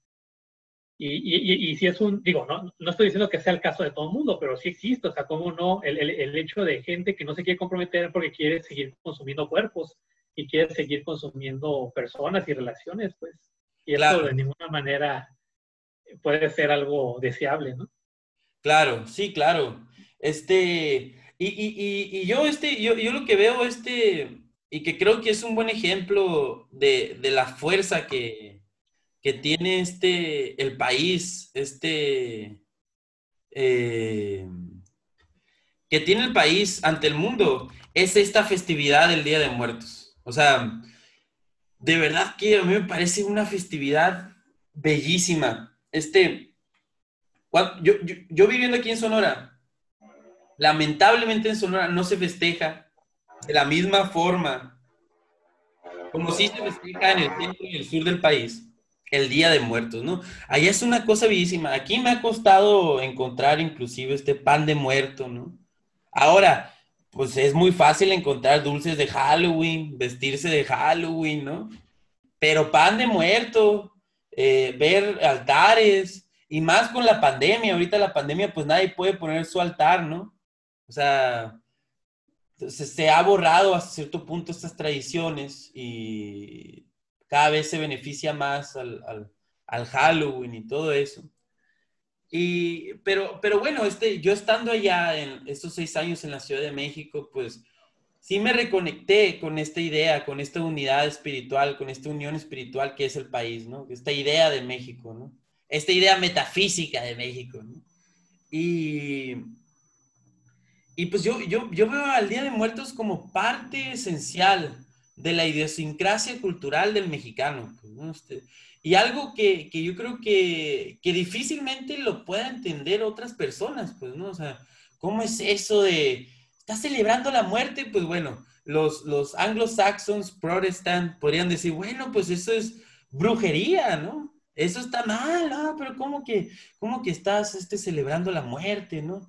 Otras personas de otras culturas, a lo mejor en orientales, lo podrían entender, este, me parece que los, los tibetanos pueden tener algo similar, no lo sé, o sea, pero, pero, pero, pero esta celebración eh, a nuestros difuntos, que yo la veo sobre todo como una celebración también a la vida, pues, ¿no?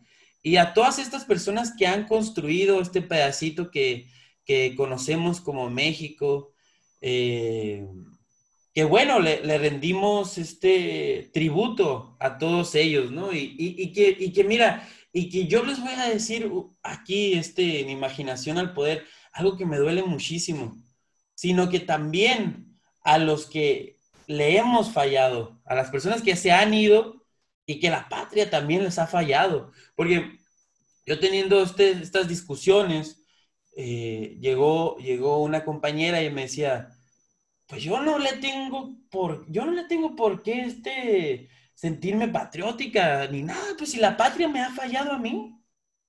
Y tiene toda la razón. La patria le ha fallado a muchas personas, a los pueblos originarios les ha fallado, les ha fallado a, las mujeres de este país, les, les está fallando, les está fallando, ¿no? Y pues me apena verdaderamente. Porque así como tú y yo vemos hoy la idea de la patria, eh, pues la vemos como esta gran familia, pues, esta gran colectividad, esta comunidad organizada, diría Juan Domingo Perón, en donde pues estamos todos juntos y queremos superarnos como colectividad, pues, Y lamentablemente, pues para estos sectores no ha sido así y hoy México tiene muchos muertos, miles de, muertas, este, está este, derramado en, violencia, ¿no? Este, los cárteles y todos estos criminales verdaderamente. Eh, sin embargo, aún así vamos a ir a festejar el Día de Muertos. Pues, aún así vamos a ir a poner nuestro altar, vamos a recordar a todas las personas que nos dejaron algo, y, y que bueno, ¿no? Este, eh, sí, lo saqué de coco y todo eso, pero creo que resume muy bien, ¿no? Pero es que cuando dejamos de recordar a las personas, pues es cuando realmente se van, ¿no? Y, recordamos a nuestros abuelitos, recordamos a, nuestros tíos, recordamos a todas esas personas que hicieron de nuestra vida algo especial y que aparte eh, recordamos, eh, yo creo que en buena medida, a las personas, o por lo menos yo, ¿no? Que, que lo soy bien intenso, ¿no? A todas esas personas que gracias a su esfuerzo, a su contribución, ha construido una idea de México, una nación mexicana, un país, un pueblo, ¿no? Este, no sé, eh, yo creo que México no solamente, México a comparación de, de, las historias de otros países como podría ser Estados Unidos, en donde están los Founding Fathers y siempre hablan de los Founding Fathers o, o, o no sé, en, en, en Europa o, o en, en, Venezuela con Bolívar, eh, Colombia con Bolívar, Perú con Bolívar, porque ese Bolívar estaba en todas partes, pero, pero, o sea, en México, que evidentemente tenemos nuestras figuras y todo eso, pero yo creo que un mexicano sabe eh, que en gran medida este país se ha mantenido por los héroes anónimos, pues, ¿no? Por, el, el, héroe anónimo. A mí me parece que si tú eres un héroe anónimo, déjame decirte, eres el mayor patriota de este país. Porque tú eres el que levanta este país. Vas y trabajas, mantienes a tu familia. Y no solamente vas y trabajas y mantienes a tu familia, sino que cuando ves que tu país está verdaderamente en peligro, vas y das la cara. Y muchos mexicanos dieron la cara en el terremoto del 85, del 2017, y hubo una solidaridad tremenda. Yo creo que eso es lo que es la patria, el otro. Es la solidaridad plena del mexicano. Eso es la patria, pues, ¿no? Y bueno, va a haber muchas personas en la Ciudad de México que este Día de Muertos va a ir al panteón y va a recordar a todos los que lamentablemente fallecieron esos días en esos terremotos y que va a recordar la intensidad que se vivió, ¿no? O sea, eh, escarbar, buscar a, la gente con vida, ¿no? Este, yo recuerdo el 2017, yo estaba ahí en la Ciudad de México y, era una cosa tremenda, ¿no? Este, buscar, eh, los perros buscadores, la gente, eh, la marina, el ejército, la ola de jóvenes tratando de ayudar, que tú ibas a un lugar e inclusive te decían, ¿saben qué? Ya tenemos ayuda suficiente, por favor, ve a otro, pues, ¿no? Y, la solidaridad, ¿cómo fue? Inclusive más eficaz que todas esas instituciones eh, gubernamentales, pues, ¿no? eso es lo que es verdaderamente la patria, pues, ¿no? Y, que aparte, eh, cuando se acababa de ayudar y se buscó por todas partes, y el ejército y la marina decían, bueno, ya se hizo lo que se tenía que hacer. Terminaban cantando el himno nacional mexicano, ¿no? O sea, y ahí mirabas tú, pueblo, con las Fuerzas Armadas, que ya no eran las Fuerzas Armadas reprimiendo, sino eran eh, buscando a más mexicanos, pues lo que estaban entonando era Ciña o Patria, tus cienes de olivo, de la paz el arcángel divino, pues, ¿no? Todos juntos, entonando, ¿no? Este, y bueno, pues uno se sentía así como que, a la torre, pero qué sentimiento, ¿no? Este, una elevación así parecía, casi, casi, casi, ¿no? Pero, pero dices, ahí fue ahí fue cuando eh, aquí tu, tu servidor se da cuenta de, pero qué pueblazo tenemos, qué pueblo, hay que creérnoslas, en el buen sentido, en el sentido humano de creernos lo que somos, ¿no? Otro, otro, otro, a lo mejor ya un poco más personal, pero en el 2018, ¿no? Este, eh, a la hora de ir a votar, este, yo como, como militante de, de un movimiento político, eh, pues ver a toda la gente que, que iba a votar con esperanza, pues, ¿sabes? ¿no? Y que escuchabas también a esa militancia política que yo creo que es la verdaderamente honesta, que estuvo luchando por años por, por este cambio político, ¿no? Ahora tan fuerte, ¿no? Como es el, obradorismo que, que, por ejemplo, hace unos días este, este, el PRI el PAN Movimiento Ciudadano y el PRD aliándose con, con este, con Claudio X González, ¿no? Y de la otra parte de, la articulación del obradorismo, que a mí me pareció muy similar a lo que sucedió con Argentina cuando, cuando gana Perón las elecciones. Pero bueno, ¿no? Este, pero, pero ver a todo este pueblo organizado y al que no está organizado y te das cuenta de su calidad humana, ¿qué dices? Pues yo creo que hay algo que tenemos que aprender de las mayorías. No solamente tiene que ser el estudiante universitario eh, que tuvo esa formación de privilegio, que tiene que imponer su verdad hacia, hacia ellos. No, no, no, no, no. Ahora yo creo que tenemos que pasar a otra, a otro, a otra cosa, ¿no? Que la mayoría nos digan qué hacer. Yo creo que eso es lo que tenemos que hacer porque, porque hay un pueblo que yo sí creo que es verdaderamente noble.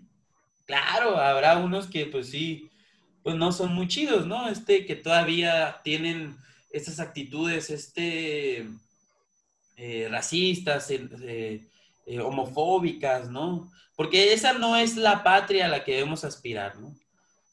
Pero yo creo que la, gran mayoría es, es, un pueblo noble, pues es un pueblo noble.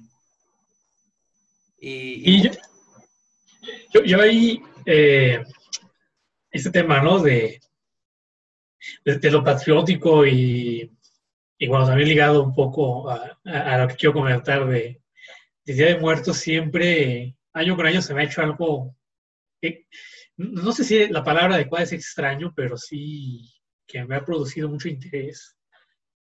Tratar de poder comprenderlo, porque sobre todo, bueno, ya cuando estaba más en la, en la adolescencia, secundaria, prepa, no sabía cómo, a ver, eh, había muchas, eh, muchas opiniones de, no, la patria es mala, hay que quitar todos los símbolos, eh, sí, no, ¿qué, qué, qué significa, qué no significa, el grito de independencia y todo eso. Entonces, la verdad, he estado como en un, en un dilema porque por un lado, en septiembre, y, ahí, voy a empezar a comentar ese tweet que, que, me encantó, la verdad. Que, citaste, gracias, gracias, pero sí, ahí, o sea, como que sí me nació de, de, ese, de ese sentimiento, estaba observándome a mí cómo, cómo sentía estas fechas de, de septiembre y de, y de octubre, eh, que son cargadas de mucha, de mucha emoción.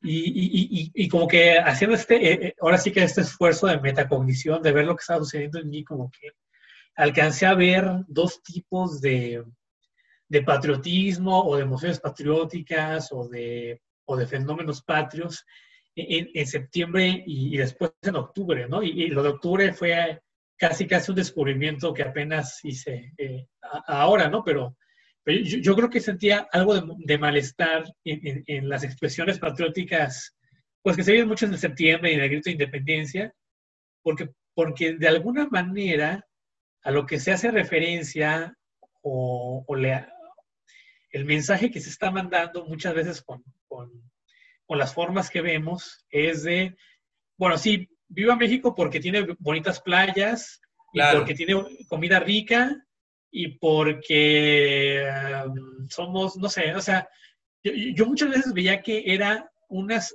como una relación, se estaba estableciendo una relación más de compraventa, más de, a ver, ¿qué me das? ¿Qué me das, México? A ver, ¿me das playas y me das tacos? Ok, entonces sí te quiero, ¿no?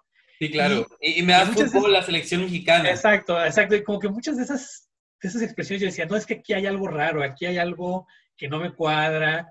Y, y, de nuevo, haciendo el, el simil del amor, pues cuando tú te pones a, a, hacer ahí la contabilidad de, de la persona que amas y, y, y, le dices, ay, yo te voy a querer porque me das besos y tal y tal. Como que no es una relación verdaderamente de amor, pues es una compraventa, ¿no? Se, se parece más a, a ver qué, ¿qué me das tú y qué te doy yo, no? Y ese tipo de relación no, no me parece auténtica, no me parece bella, me parece que es como que, que está plagada de, del liberalismo económico y, y de ese tipo de, de lógicas de mercado, ¿no?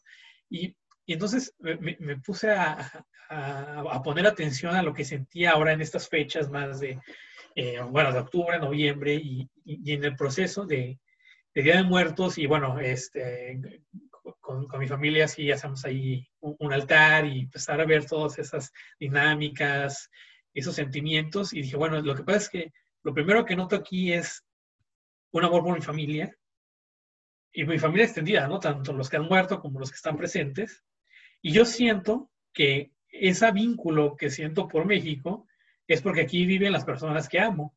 Claro. Que, que amo íntimamente, pero también una serie, una serie de comunidades cada vez más grandes que, que juegan en, en, el bienestar y que, por, y que yo también quiero el bienestar de, pues de todas estas otras personas, porque no, yo, sé que no somos una isla este, aparte y que, el, y, que, y, que entre mejor esté eh, estas personas que habitan la comunidad llamada México, mejor van a estar las personas eh, que amo y, y, yo creo que ese sentido de preocuparme por el bienestar de los demás es también una forma, una forma de amor, ¿no? Y, y sí, como, como tú mencionas, o sea, e, e, esto de sentirme identificado con, con el territorio en donde estoy y, y, desear que a todos les vaya bien, no significa que yo aplauda los problemas que hay o que los niegue o que me haga de la vista gorda, ¿no? y yo creo que ahí, por ahí estuve compartiendo una frase que decía eso, ¿no? Que hay personas que aman a su país este, porque no les gusta, ¿no? Amamos a México porque no nos gusta, exactamente. Y, los que la, aman porque sí les gusta, la aman con una intención sensual y están viendo como que, ay, a ver qué me das. Pero hay, otro tipo de relación, hay otro tipo de interés y de amor que es más bien de que, bueno, es que yo, yo quiero que esa comunidad esté bien, sé que hay problemas y ese amor y ese interés que tengo me va a orientar a yo eh, tomar decisiones en la medida de lo posible, pues para que, o sea, mi, atención va a estar centrada en que a, todos les vayan bien, en vez de que mi, atención esté centrada en el bien personal nada más o de mi tribu inmediata, ¿no? Entonces, eh, yo, no sé, o sea, si, si, tú a ti, si tú a ti verdaderamente te preocupan eh, todos los problemas que hay en México, que los hay y son muchos y son muy graves, no sé de qué manera el hecho de tú expresar que tienes un interés por el país vaya a ser que no trabajes por él o de qué manera es una traición. Creo que ahí hay como un, o sea, no lo entiendo este, eh, argumentativamente, ¿no? Tal vez sí es una expresión que viene del, enojo y es muy válido. ¿no? Este, no me identifico con eso porque me ha tratado muy mal, pero no, no, no, o sea, en, en una intención de que se solucionen los problemas, eh, y si en verdad te, interesa solucionar los problemas, ahí estás demostrando que te interesa tu comunidad inmediata que se llama México, ¿no? Entonces, yo, yo creo que eh, en, ir identificando estas emociones, estas sensaciones que tenemos, eh, podemos, podemos descubrir también qué es lo que en realidad pensamos, ¿no? Porque, te digo, todos esos procesos para mí no eran claros hasta que, hasta que puse mucha atención en, en lo que yo estaba experimentando y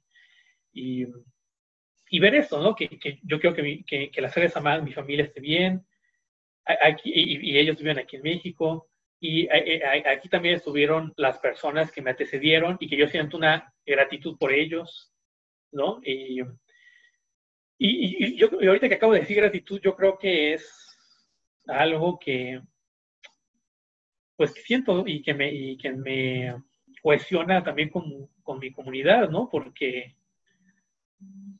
eh, siento gratitud por, por, por, lo que me ha dado y a pesar de que haya problemas, pues yo quiero, yo quiero que todo el mundo sienta esa gratitud que yo siento con mi familia, ¿no?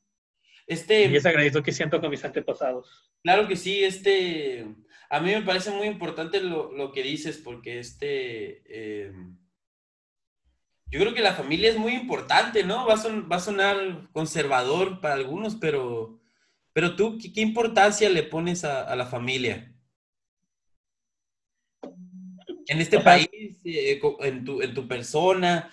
Pero yo, yo veo que la familia es, es, un núcleo, pues, importantísimo, este, que a mí no me gusta que la derecha se lo haya, este, eh, em, pues lo haya agarrado, ¿no? Bueno, yo entiendo, ¿no? Pero, pero yo creo que hay algo ahí en la familia. No, sí, por supuesto. O sea, bueno, mi, visión, que, que, también tú sabes que no soy eh, pues de derecha ni, conservador, es que yo, yo, pienso que es algo muy importante, tan importante que hay que extenderla eh, eh, lo más posible, ¿no? O sea, el beneficio de tener ese, ese grupo íntimo llamado familia que, que, está conformado de personas a las que amas, yo, yo, pienso que todos tienen, deben y, y, tienen que tener derecho a, a, acceder a ese, pues a ese núcleo, ¿no? A ese, a ese núcleo. Para, para mí, es muy importante y como yo veo su importancia, yo, yo, quiero que más personas tengan, tengan acceso a eso y, y, quiero que funcionen, ¿no? Porque de nuevo, o sea, de nuevo, de nuevo, esto es algo que es una idea que he estado repitiendo mucho con la idea de la jerarquía, con la idea de la patria, etcétera, etcétera, ¿no? El hecho de que, y con la idea del amor también, el hecho de que esas estructuras puedan eh, evolucionar en formas patológicas no quiere decir que en sí mismas estén mal, sino que no sabemos cómo integrarlas, ni cómo llevarlas a cabo, ni cómo, este, pues sí, lidiar con ellas. O sea, yo, yo como tengo la, la gran fortuna, la fortuna de Dios de que te, tengo una muy buena familia, eh, yo, yo veo que sí es posible. Sí, sí, sí, es una fortuna, sí, estoy totalmente de acuerdo, pero veo que sí es posible y que es muy bello eh, que, haya familias y que las familias funcionen. Entonces, aquí en vez de decir, no, hay que destruir las familias, eh, mi, comentario sería, hay que investigar y hay que pensar muy seriamente qué es lo que hace que una familia funcione y qué es lo que hace que una familia no funcione y de la manera más honesta y, con el mayor amor del mundo poner esa información a la comunidad y, y pues sí, tratar de que en la medida de lo posible la, la, las familias se cuestionen porque, bueno, o sea, esta relación inmediata de cuando somos bebés, ¿no? Que pues ahí se forma ese núcleo de la familia de, eh, cuando nacemos y hay, y hay, y hay unos, eh, unas personas, unos seres que, que, nos están cuidando y con ese cuidado nos enseña su amor, etcétera, pues psicológicamente para todas las personas es muy importante, ¿no? Y es muy, sí, sí, o sea, es un núcleo y es una relación muy fuerte y, es, y, y define muchas cosas para toda la vida, ¿no? Entonces. En, en, vez de negar algo que está sucediendo y decir, no, no, no, no le vamos a hacer caso y lo vamos a, a rechazar, hay que saber cómo funcionan y cómo mejorarlas y cómo hacer que, que funcionen para la mayor cantidad de gente posible. Claro, sí, claro.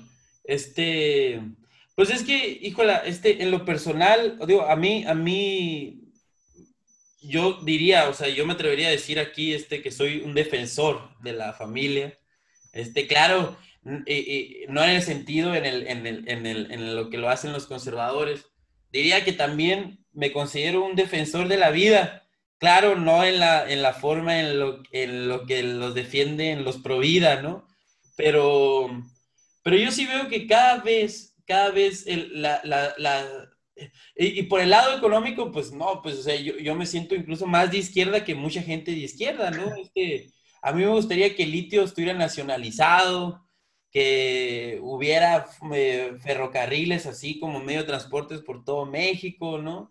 Eh, no sé, o sea, distribución de la riqueza. Este eh, Ram hace unos días me preguntaba que si fuera jefe de Estado, ¿qué, qué decisiones eh, este, tomaría, ¿no? Este, fuera muy tajante con la, la, seguridad. Yo creo que se necesita recuperar la autoridad del Estado frente a todos estos criminales.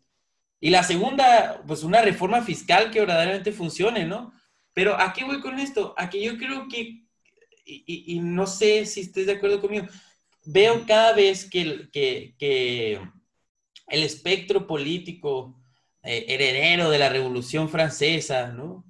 Eh, izquierdas y derecha, pues cada vez lo veo más confuso, ¿no? O sea, a veces, a veces, este, estoy de acuerdo, ¿no? Con gente que, pues, curiosamente está en lo que se considera la derecha, este, populista, ¿no? Digo, oh, bueno, o sea, ok, estoy de acuerdo a lo mejor en su rechazo con el progresismo, ¿no? o, o, su crítica al progresismo, ¿no? Eh, que bueno, yo, yo, bueno, a lo mejor yo sería más crítico, ¿no? Ellos sí lo rechazarían por completo, ¿no? Eh, y a veces, este, veo a la izquierda que ya aparece como, pues, liberales más, ¿no? Como liberales clásicos, ¿no? Este, eh, y, yo, y yo digo, bueno, pues, o sea, la dicotomía de izquierdas y derechas, o por ejemplo, no sé, o sea, el PRD y el PAN y el PRI y todos esos juntos, ahora en alianzas en algunos estados, por ejemplo en Sonora, en Sonora es muy probable que haya una alianza entre el PRI y el PAN, ¿no? Entre, entre el PRI y el PAN, cuando el PRI y el PAN nacieron este para, cuando el PAN nació para hacer la oposición al PRI y la crítica a la Revolución Mexicana, pues no, todos estos este, eh, católicos, eh, de, de, todas esas encíclicas sociales, Reino Novarum, ¿no? Este, que yo estoy seguro que eh, pues habrá muchos descendientes de todos ellos ahí en Jalisco, ¿no? González Luna, González Luna, González Luna, González Luna por aquí, González Luna por allá, ¿no? Este, eh, eh, de, la, de la UAG, de la Autónoma de Guadalajara, ¿no? Con los tecos, ¿no? Que, que, que nos hubieran puesto unas palizas en los 60 porque a eso se dedicaban esos rufianes, ¿no? Pero pero que bueno, ¿no? Ahora, ahora los ves, están aliados, la ideología no importa, lo que importa son los intereses, eh, pero en el fondo yo creo que igual representan lo que está a punto de morir, ¿no? O sea, todo este sistema viejo, ¿no? Y cómo la izquierda ya se puede aliar con la derecha y que yo, yo decía, bueno, es que a lo mejor estamos transitando hacia una nueva dicotomía a una nueva división de ver eh, el antagonismo político que se está definiendo poco a poco, ¿no? Este, el sensei Jalife, pues diría que es nacionalismo contra globalismo, ¿no? Yo diría en México, bueno, este, obradoristas contra viejo régimen, no sé, o populares contra, este, elitistas, no sé, o sea, pero tú cómo ves ese escenario, Ram? Bueno, yo en primer lugar sí creo que en gran medida las decisiones políticas, no solo aquí, sino en todos lados, pues es más por, por lo que tú dijiste, ¿no? Que, que eh, se buscan alianzas y estrategias más por la conveniencia y por tener el poder que por una verdadera ideología así de, ay, yo soy de izquierda, soy de derecha, o sea, y sobre todo aquí en México lo vemos mucho. Eh, aquí el punto de, de, los políticos es que este es el poder, ¿no? Y ya te alías con quien sea y retomas el, la, la, pues sí, la, la lógica que, que, tú quieras, ¿no? Este, y, más bien, yo creo que políticamente en el mundo, eh, aunque, aunque la pelea en lo económico sigue dando, la que en realidad está causando ahorita escosor y la que está llevándose el, el reflector y, generando eh, muy fuerte, emociones muy fuertes en las personas es eh, la pelea en, el sector cultural, o sea, en lo cultural, ¿no?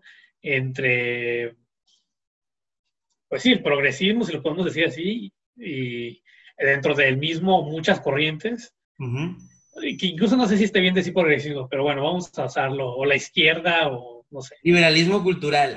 Sí, exacto. Y, o, y, los que no quieren eso, ¿no? Eh, eh, la derecha, tal vez, si podemos decir.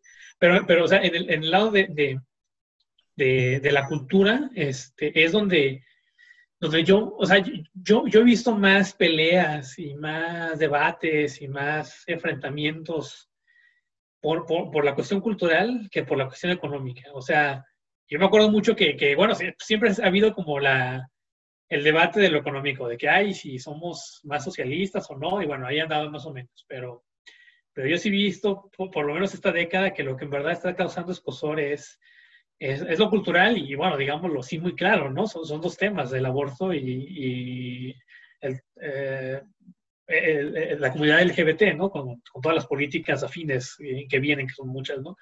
Pero esos dos temas son aquí donde se está peleando todo el mundo, ¿no? Está, se está peleando todo el mundo a muerte. Y, y, yo creo que generan tantas emociones porque ahí es donde se, eh, eh, es algo muy subjetivo, o sea, que, que, no puedes tú decir como en lo económico de, ay, bueno, ya te saco el PIB y más o menos ahí debatimos. Claro. Porque en esos temas es totalmente... Es el sueño, de todos los itamitas, ¿no? Así como... Ah, bueno, sí, claro. claro, claro.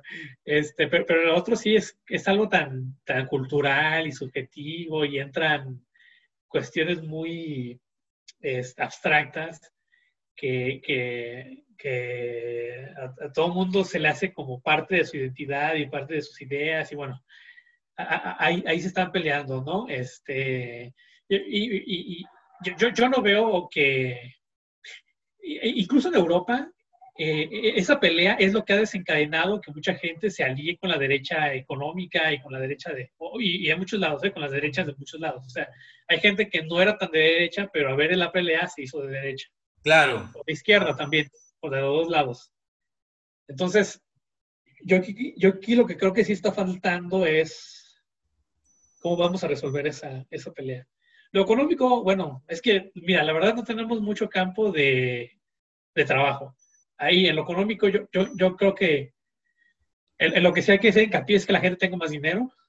El problema es que se está concentrando el capital y a mi gusto de, esa transición debería ser a través de la gestión de los sindicatos y que sea una transmisión directa, o sea, que en las mismas empresas la gente pudiera ganar más en vez de que sea por vía impuestos.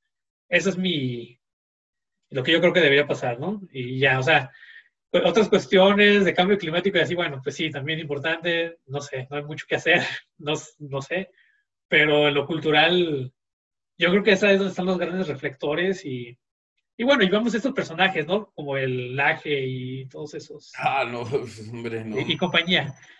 pero, ajá, dime. Ahí, te das cuenta que, que, ahí está la pelea, ¿no? Sí.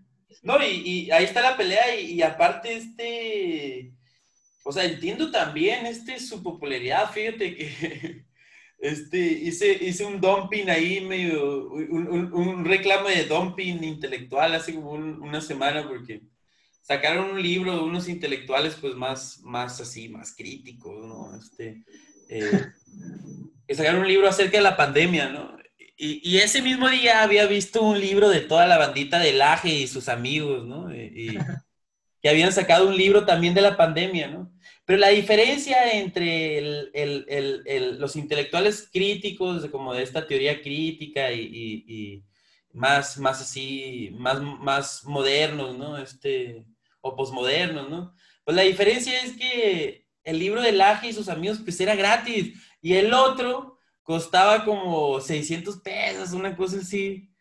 Y dices, bueno, pues ahora entiendes por qué a veces la batalla cultural las ganan los, los, los, los, los los de derecha, pues, ¿no? Están regalando los libros, imagínate. La banda lo que quieres leer. Y dices, bueno, pues aquí. y, o sea, la, la, gente yo creo que también lo que busca ahorita es certidumbre, certidumbre, iba a decir certidumbre ideológica, pero ya cualquier certidumbre que la avientes pues es buena, ¿no? O sea, certezas, alguna certeza una que venga de donde claro, Sí, claro. Y la izquierda, la verdad, no lo tiene, está así como ah, papaloteando, y bueno, puede ser que sí, puede ser que no, y la derecha, pues sí es mucho de no, esto es, esta es la ley. Sí, claro, sí, sí, sí.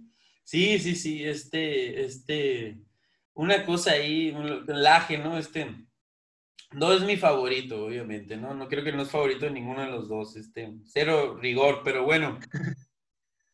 eh, eh, otra cosa que te quería comentar ya ir para ir cerrando, porque me dijiste que te, te, ocupas a las 3, ya van a ser casi las 3 en 10 minutos. Eh, ¿Cómo es, cómo es eh, vivir en, en, el régimen totalitario de Enrique Alfaro? en la República de Jalisco. Sí, sí, sí yo creo que sí tiene mucho popular aquí en Jalisco, Alfaro, porque es muy movido y tiene una personalidad que a muchos jaliscienses les gusta, que es así como muy de, bueno, ya es como es, ¿no? De, ay, yo soy el... Potente, fuerte, ¿no? Y a la vez carismático. Sí. Como Mussolini. Que, de nuevo. Eh, exacto, exacto, sí, sí, sí, sí. Entonces, digo, obviamente no todo el mundo le cae bien, pues, obviamente, ¿no? O sea, hay muchos que, que su misma actitud le, le, les cae muy mal, este, pero bueno, o sea, a ver, eso, yo, yo creo que Alfaro también tiene un, un, amor por el drama y el teatro y desde ahí hace muchas de las cosas que hace y le funciona también, o sea, por eso, hay, por eso ha sido tan movido políticamente, le funciona. Eh, ya, ya más hablando de, de, estrategias que ha hecho, pues no ha tenido yo creo mucho campo de acción. Eh, eh, y yo creo que, mira, yo creo que se hace su, su ay, no sé, e, e, e, esto de, de, de los resultados, se, se, hace su referéndum ese de si nos salimos del pacto fiscal o no, se a interesante porque no sé qué va a pasar, no sé qué va a pasar, o sea, ¿Tú, tú en el primer momento, yo, yo, yo creo que sí va a jugar con un poco de sentimiento que hay aquí en Jalisco de que, de que o sea, porque equiparamos lo federal con el DF, con, Ciudad de México, la verdad. O sea, pues, si claro. federal, pensamos en Ciudad de México. Y si hay un poco de sentir negativo por un poco de desprecio que ha habido. Hay, una cultura de desprecio al resto del país en, Ciudad de México. No sé si en Ciudad de México lo, lo hayan identificado no, pero bueno, así lo sentimos, ¿no? De que, ay, son la pobre provincia y en tu, en tu ciudad no hay cines o cualquier cosa, ¿no? Y, y, es un poco esa actitud, una actitudcita muy de desprecio.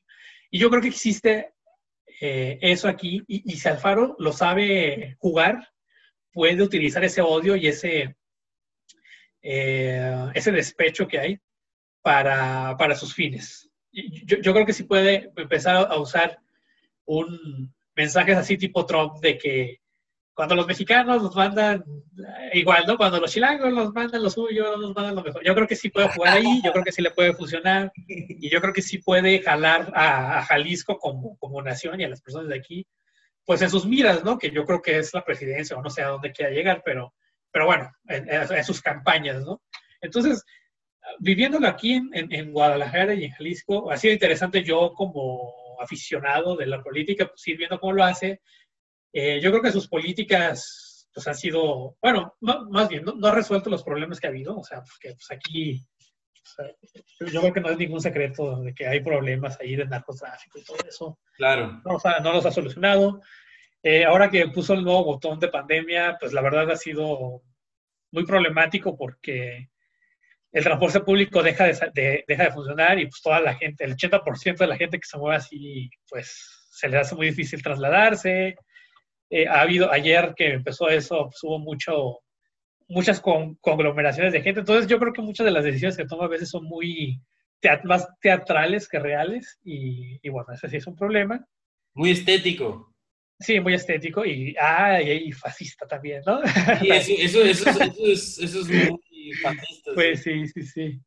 Entonces, a ver, a ver no, pues resulta que sí tenían razón, entonces todos esos caricaturistas de que, de que, de que era Mussolini, resulta que sí, ¿no? El luche. Sí, pero, realmente es que yo creo que aquí en Jalisco, este Movimiento Ciudadano tiene mucha fuerza y la va a seguir teniendo un ratote.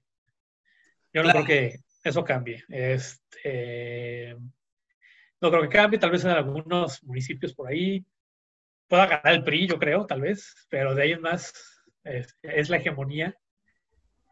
Ahora que viene futuro de nuevo, este... ah, sí, eh, bueno. ¿no? Este, este, la Wikipandilla Telmex. Sí, yo, o sea, había unas encuestas, ¿no? De que, de que Kumamoto podía ganar Zapopan, algo así, no, me acuerdo. La alcaldía. No creo que pase, o sea, honestamente, así con toda la necesidad, no creo que suceda. Eh, Tal, vez les, convendría volver a retomar el Congreso. Así muy.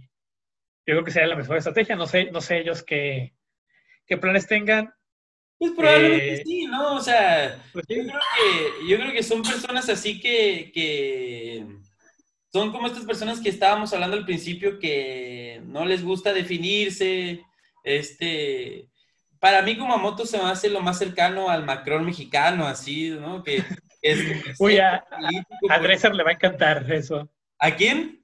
A Denise Dresser, ¿no, te ¿No viste ese ah, exacto, sí, sí. O sea, sí, sí. Los chavos quieren a alguien cool, alguien que vaya a conciertos. Sí, ándale, o sea, eso es como Kumamoto, este, es el caudillo del centro político aquí, este, eh, y, y, y, yo siento que pues es, es, es más fácil, este, bueno, no, yo creo que a lo mejor es muy atrevido hacer una declaración así, pero yo creo que con el nivel de los wikis, yo creo que el nivel que ellos traen, su formación y todo eso, yo creo que les sería mejor estar en lo legislativo. Pues, ¿no? En lo ejecutivo luego es complicado por, por, por toda la cuestión del presupuesto que se maneja, cosas bien sucias, la verdad, que hay en el municipalismo mexicano y que tenemos que cambiar. Este, pero bueno, o sea, no sé qué vaya a tomar de decisión la Wikipandilla Telmex, este, ¿Tú cómo los ves? O sea, ¿sí, sí ves que pueda tener futuro la Wikipandilla? Eh, se va a tener futuro, el futuro. Ah, ajá, se va a pues tener futuro, el futuro, ajá, sí, sí, sí. Mira, hace, ¿cuánto fue? ¿Tres años? ¿Dos? ¿Cuatro? Ya no me acuerdo cuando, cuando hubo, no, dos, dos, ¿no? Que, que, que tuvieron más candidatos, que, que no eran nomás como amor, había más candidatos aquí. Acá, en, bueno, donde tienes tu casa, aquí donde vivo, este, y, bueno, en el distrito yo hablando con la gente, ahora sí que la gente de a pie, y hablando de los candidatos, eh, el que había para mi distrito, pues ahí con los señores, ¿no? De que cuando me iba a cortar el pelo y las tortillas y con el don de los tacos al vapor y así, pues que es donde tú puedes sortear el pulso de, del pueblo, ¿no? Así es, así es. Y además, eh, los tacos al vapor en Jalisco son otro rollo. Ah, sí, qué bueno. Ahí, el otro, cuando vas por acá te, invito unos, pero bueno, ahí hablando. Me muero por ir, a mí me gusta mucho ir a Jalisco y, lo ah. que hago es este eh, ir por un chocomiles. Uy, sí, sí, sí. Ah, perfecto. No, pues ahí te, doy todo el tour gastronómico, ¿no? No, sí, sí, por favor, por favor. Pero, pero, hablando así con, con, señores y señoras y pues, gente del pueblo, pues sí, sí, me decían, no, no, no, pues eso de la wiki. O sea, les daba la, la, la, impresión de ser niños mimados, mimados ricos, ¿no? Y, y, el especial candidato que, que estaba para mi distrito, pues sí tenía la pinta así muy, muy europea, ¿no? Entonces, como que decían, ah, ese cuate, pues es como, va a ser muy fresa o lo que sea, ¿no?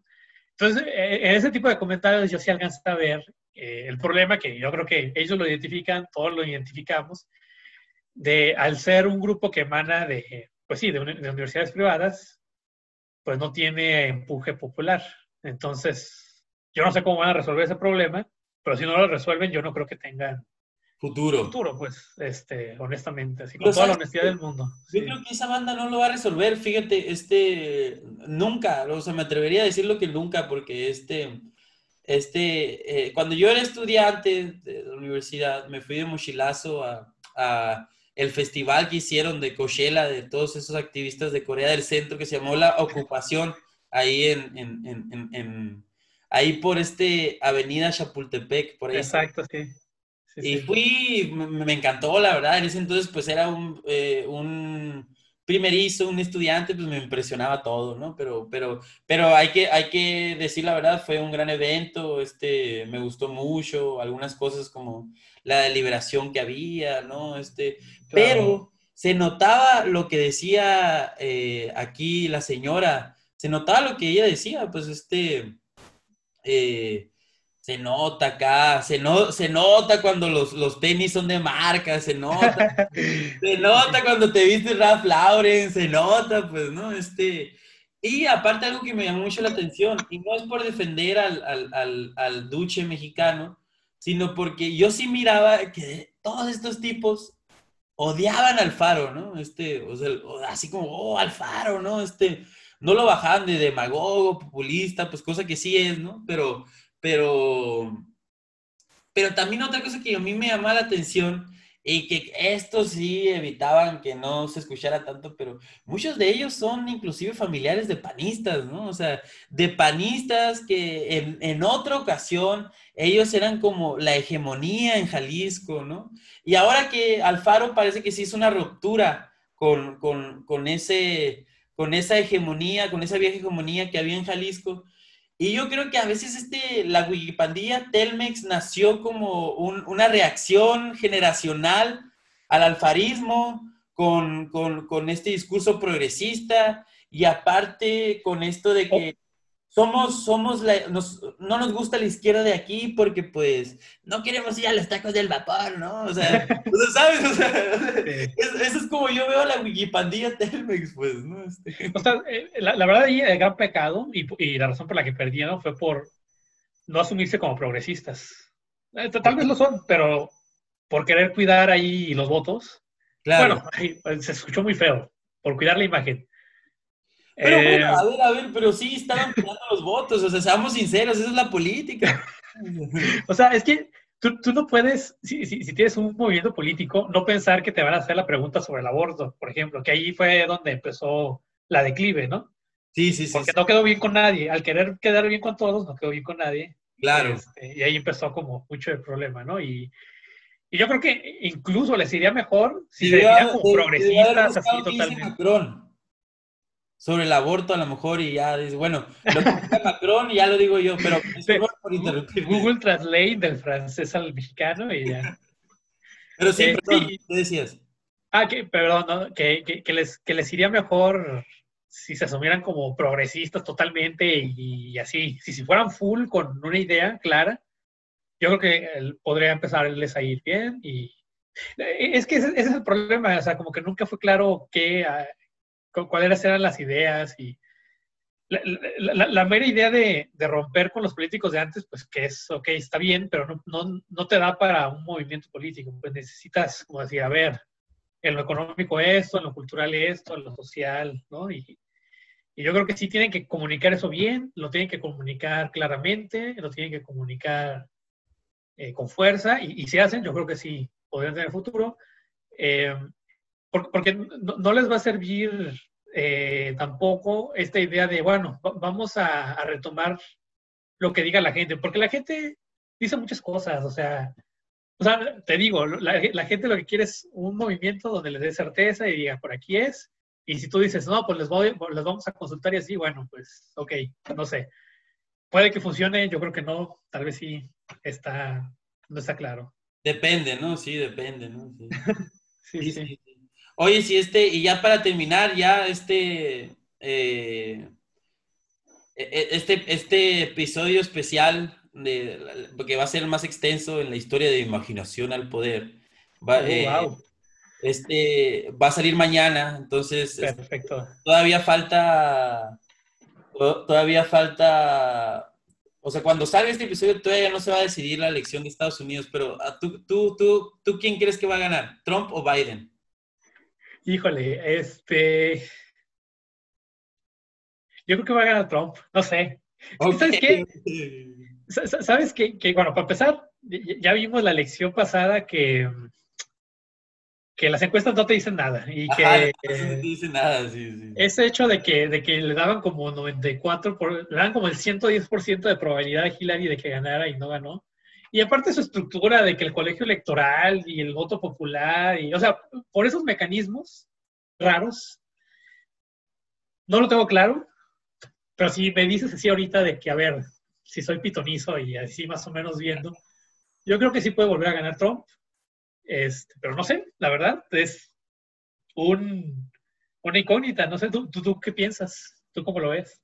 Híjole, yo, mira, yo no sé, este, hay un, hay un politólogo que ha predecido, porque la ciencia política gringa es muy de predecir con, con, con fórmulas macroeconómicas, ¿no? Este, eh, eh, y él, durante los 20 años, pues, este, le ha atinado a quién, quién va a ganar. De hecho, de hecho eh, tuvo mucha visibilidad porque le atinó con Trump. Pues él dijo, va a ganar Trump.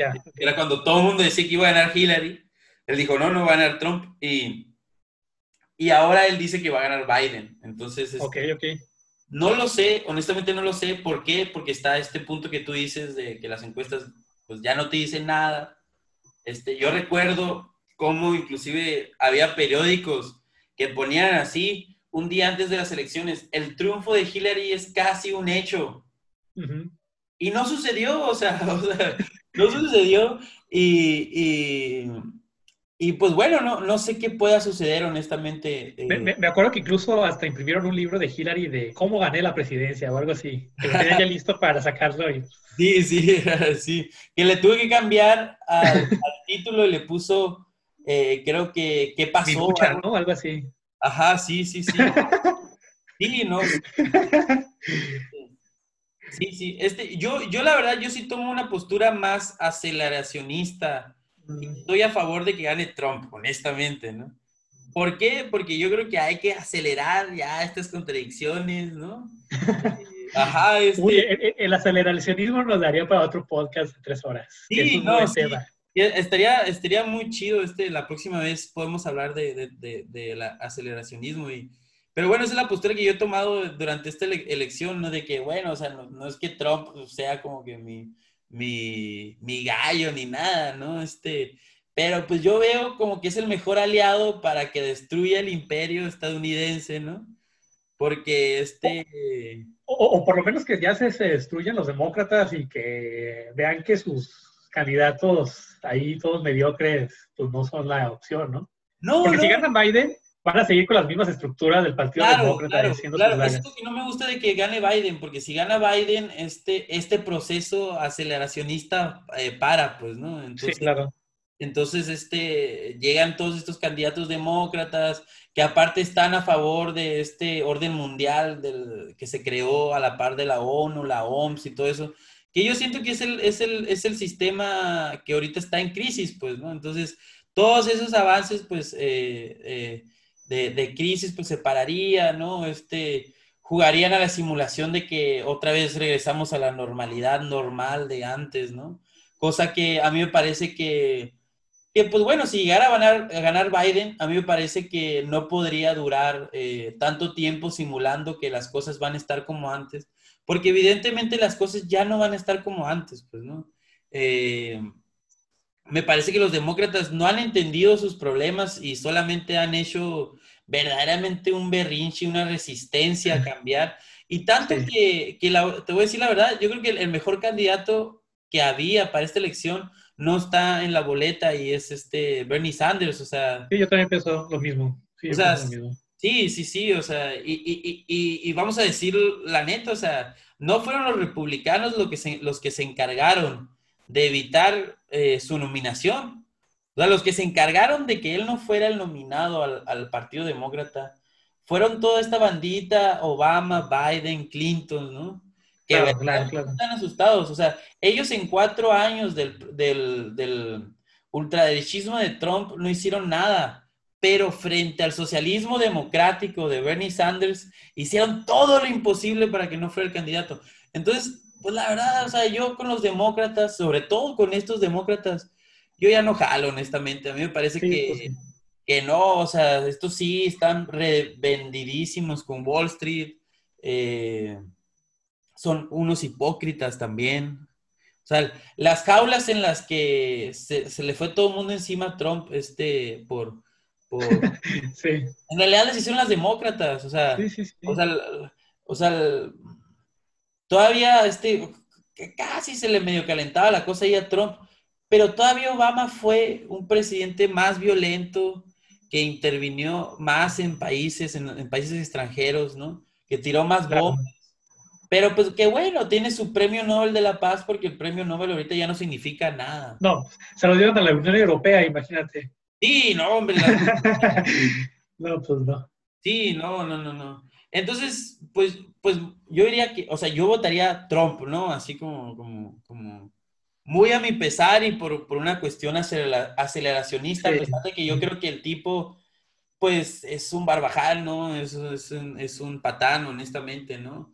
Pero Biden es un corruptazo, entonces como que, pues, ¿qué haces, no? Este, este, sí, sí, sí, pero a mí me parece que puede ser que gane Biden, ¿eh?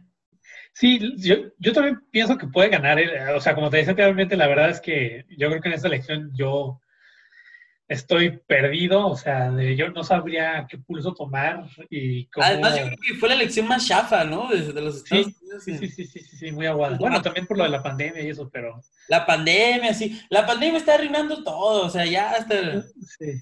Sí, no, no, no, sí. Bueno, Pero- porque la, la anterior estuvo muy interesante, pues, o sea, fue, fue una revolución cultural bien fuerte, o sea, Sí, todo no, el- no, no. En la, en, la, en la anterior se decidieron muchas cosas, ¿eh? O sea, sí, claro. se decidieron muchas cosas, este... eh, ah, por ejemplo, el fenómeno alt-right que iba empezando. Claro, claro. Pues ahorita, bueno, también ahí es cuando te das cuenta que, bueno, o sea, si, ha- si un grupo, un movimiento tiene su éxito cierto, en cierto tiempo, ¿no?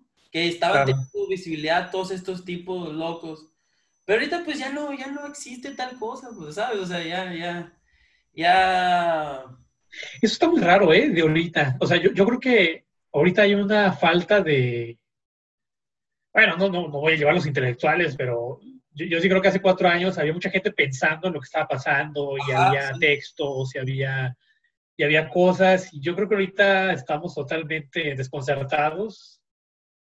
Yo, creo Este- que, yo, creo que, yo creo que sí la había hace cuatro años de forma orgánica, ¿no? O sea, Sí, uno, sí.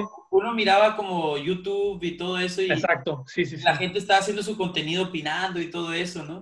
Y ahorita no ves eso. E, en eso estoy de acuerdo. En eso estoy de acuerdo, ¿no? Ahorita, ahorita no ves eso, este. Claro, hay uno que otro ahí como este. Pero, incluso el CISEC y, y byung que siempre opinan, ahorita las opiniones que he visto, pues es lo de siempre, de, ay, no, pues está difícil, el capitalismo está muy grueso y ya, ¿no? O sea, como que no han opinado nada aparte y, y, yo veo muchos intelectuales como que, hasta de la pandemia, ¿no? Que dicen, no, pues quién sabe qué va a pasar. Sí, claro, sí, claro, este, todavía, que esa es otra discusión. O sea, yo creo que a lo mejor este, podemos hablar la próxima de aceleracionismo y, y, de, la, de esta nueva normalidad que a mí me parece distópica, ¿no? Pero, sí, sí, está muy raro, sí, sí, sí, sí, sí. Pero sí, sí, este, te agradezco mucho por, por, por participar el día de hoy en este especial Día de los Muertos. Un placer, espero que a todos les haya gustado también, en verdad me lo pasé muy, muy bien. Y bueno, pues a, esperar la próxima, ¿no? A esperar la próxima y, a, disfrutar estos días de... Claro que sí. De estos días festivos para nuestro país. Y bueno, pues que, que viva México. Uy, que viva. Que viva México. Ya está, pues un gran abrazo para ti y todos los que nos están escuchando y muchas gracias.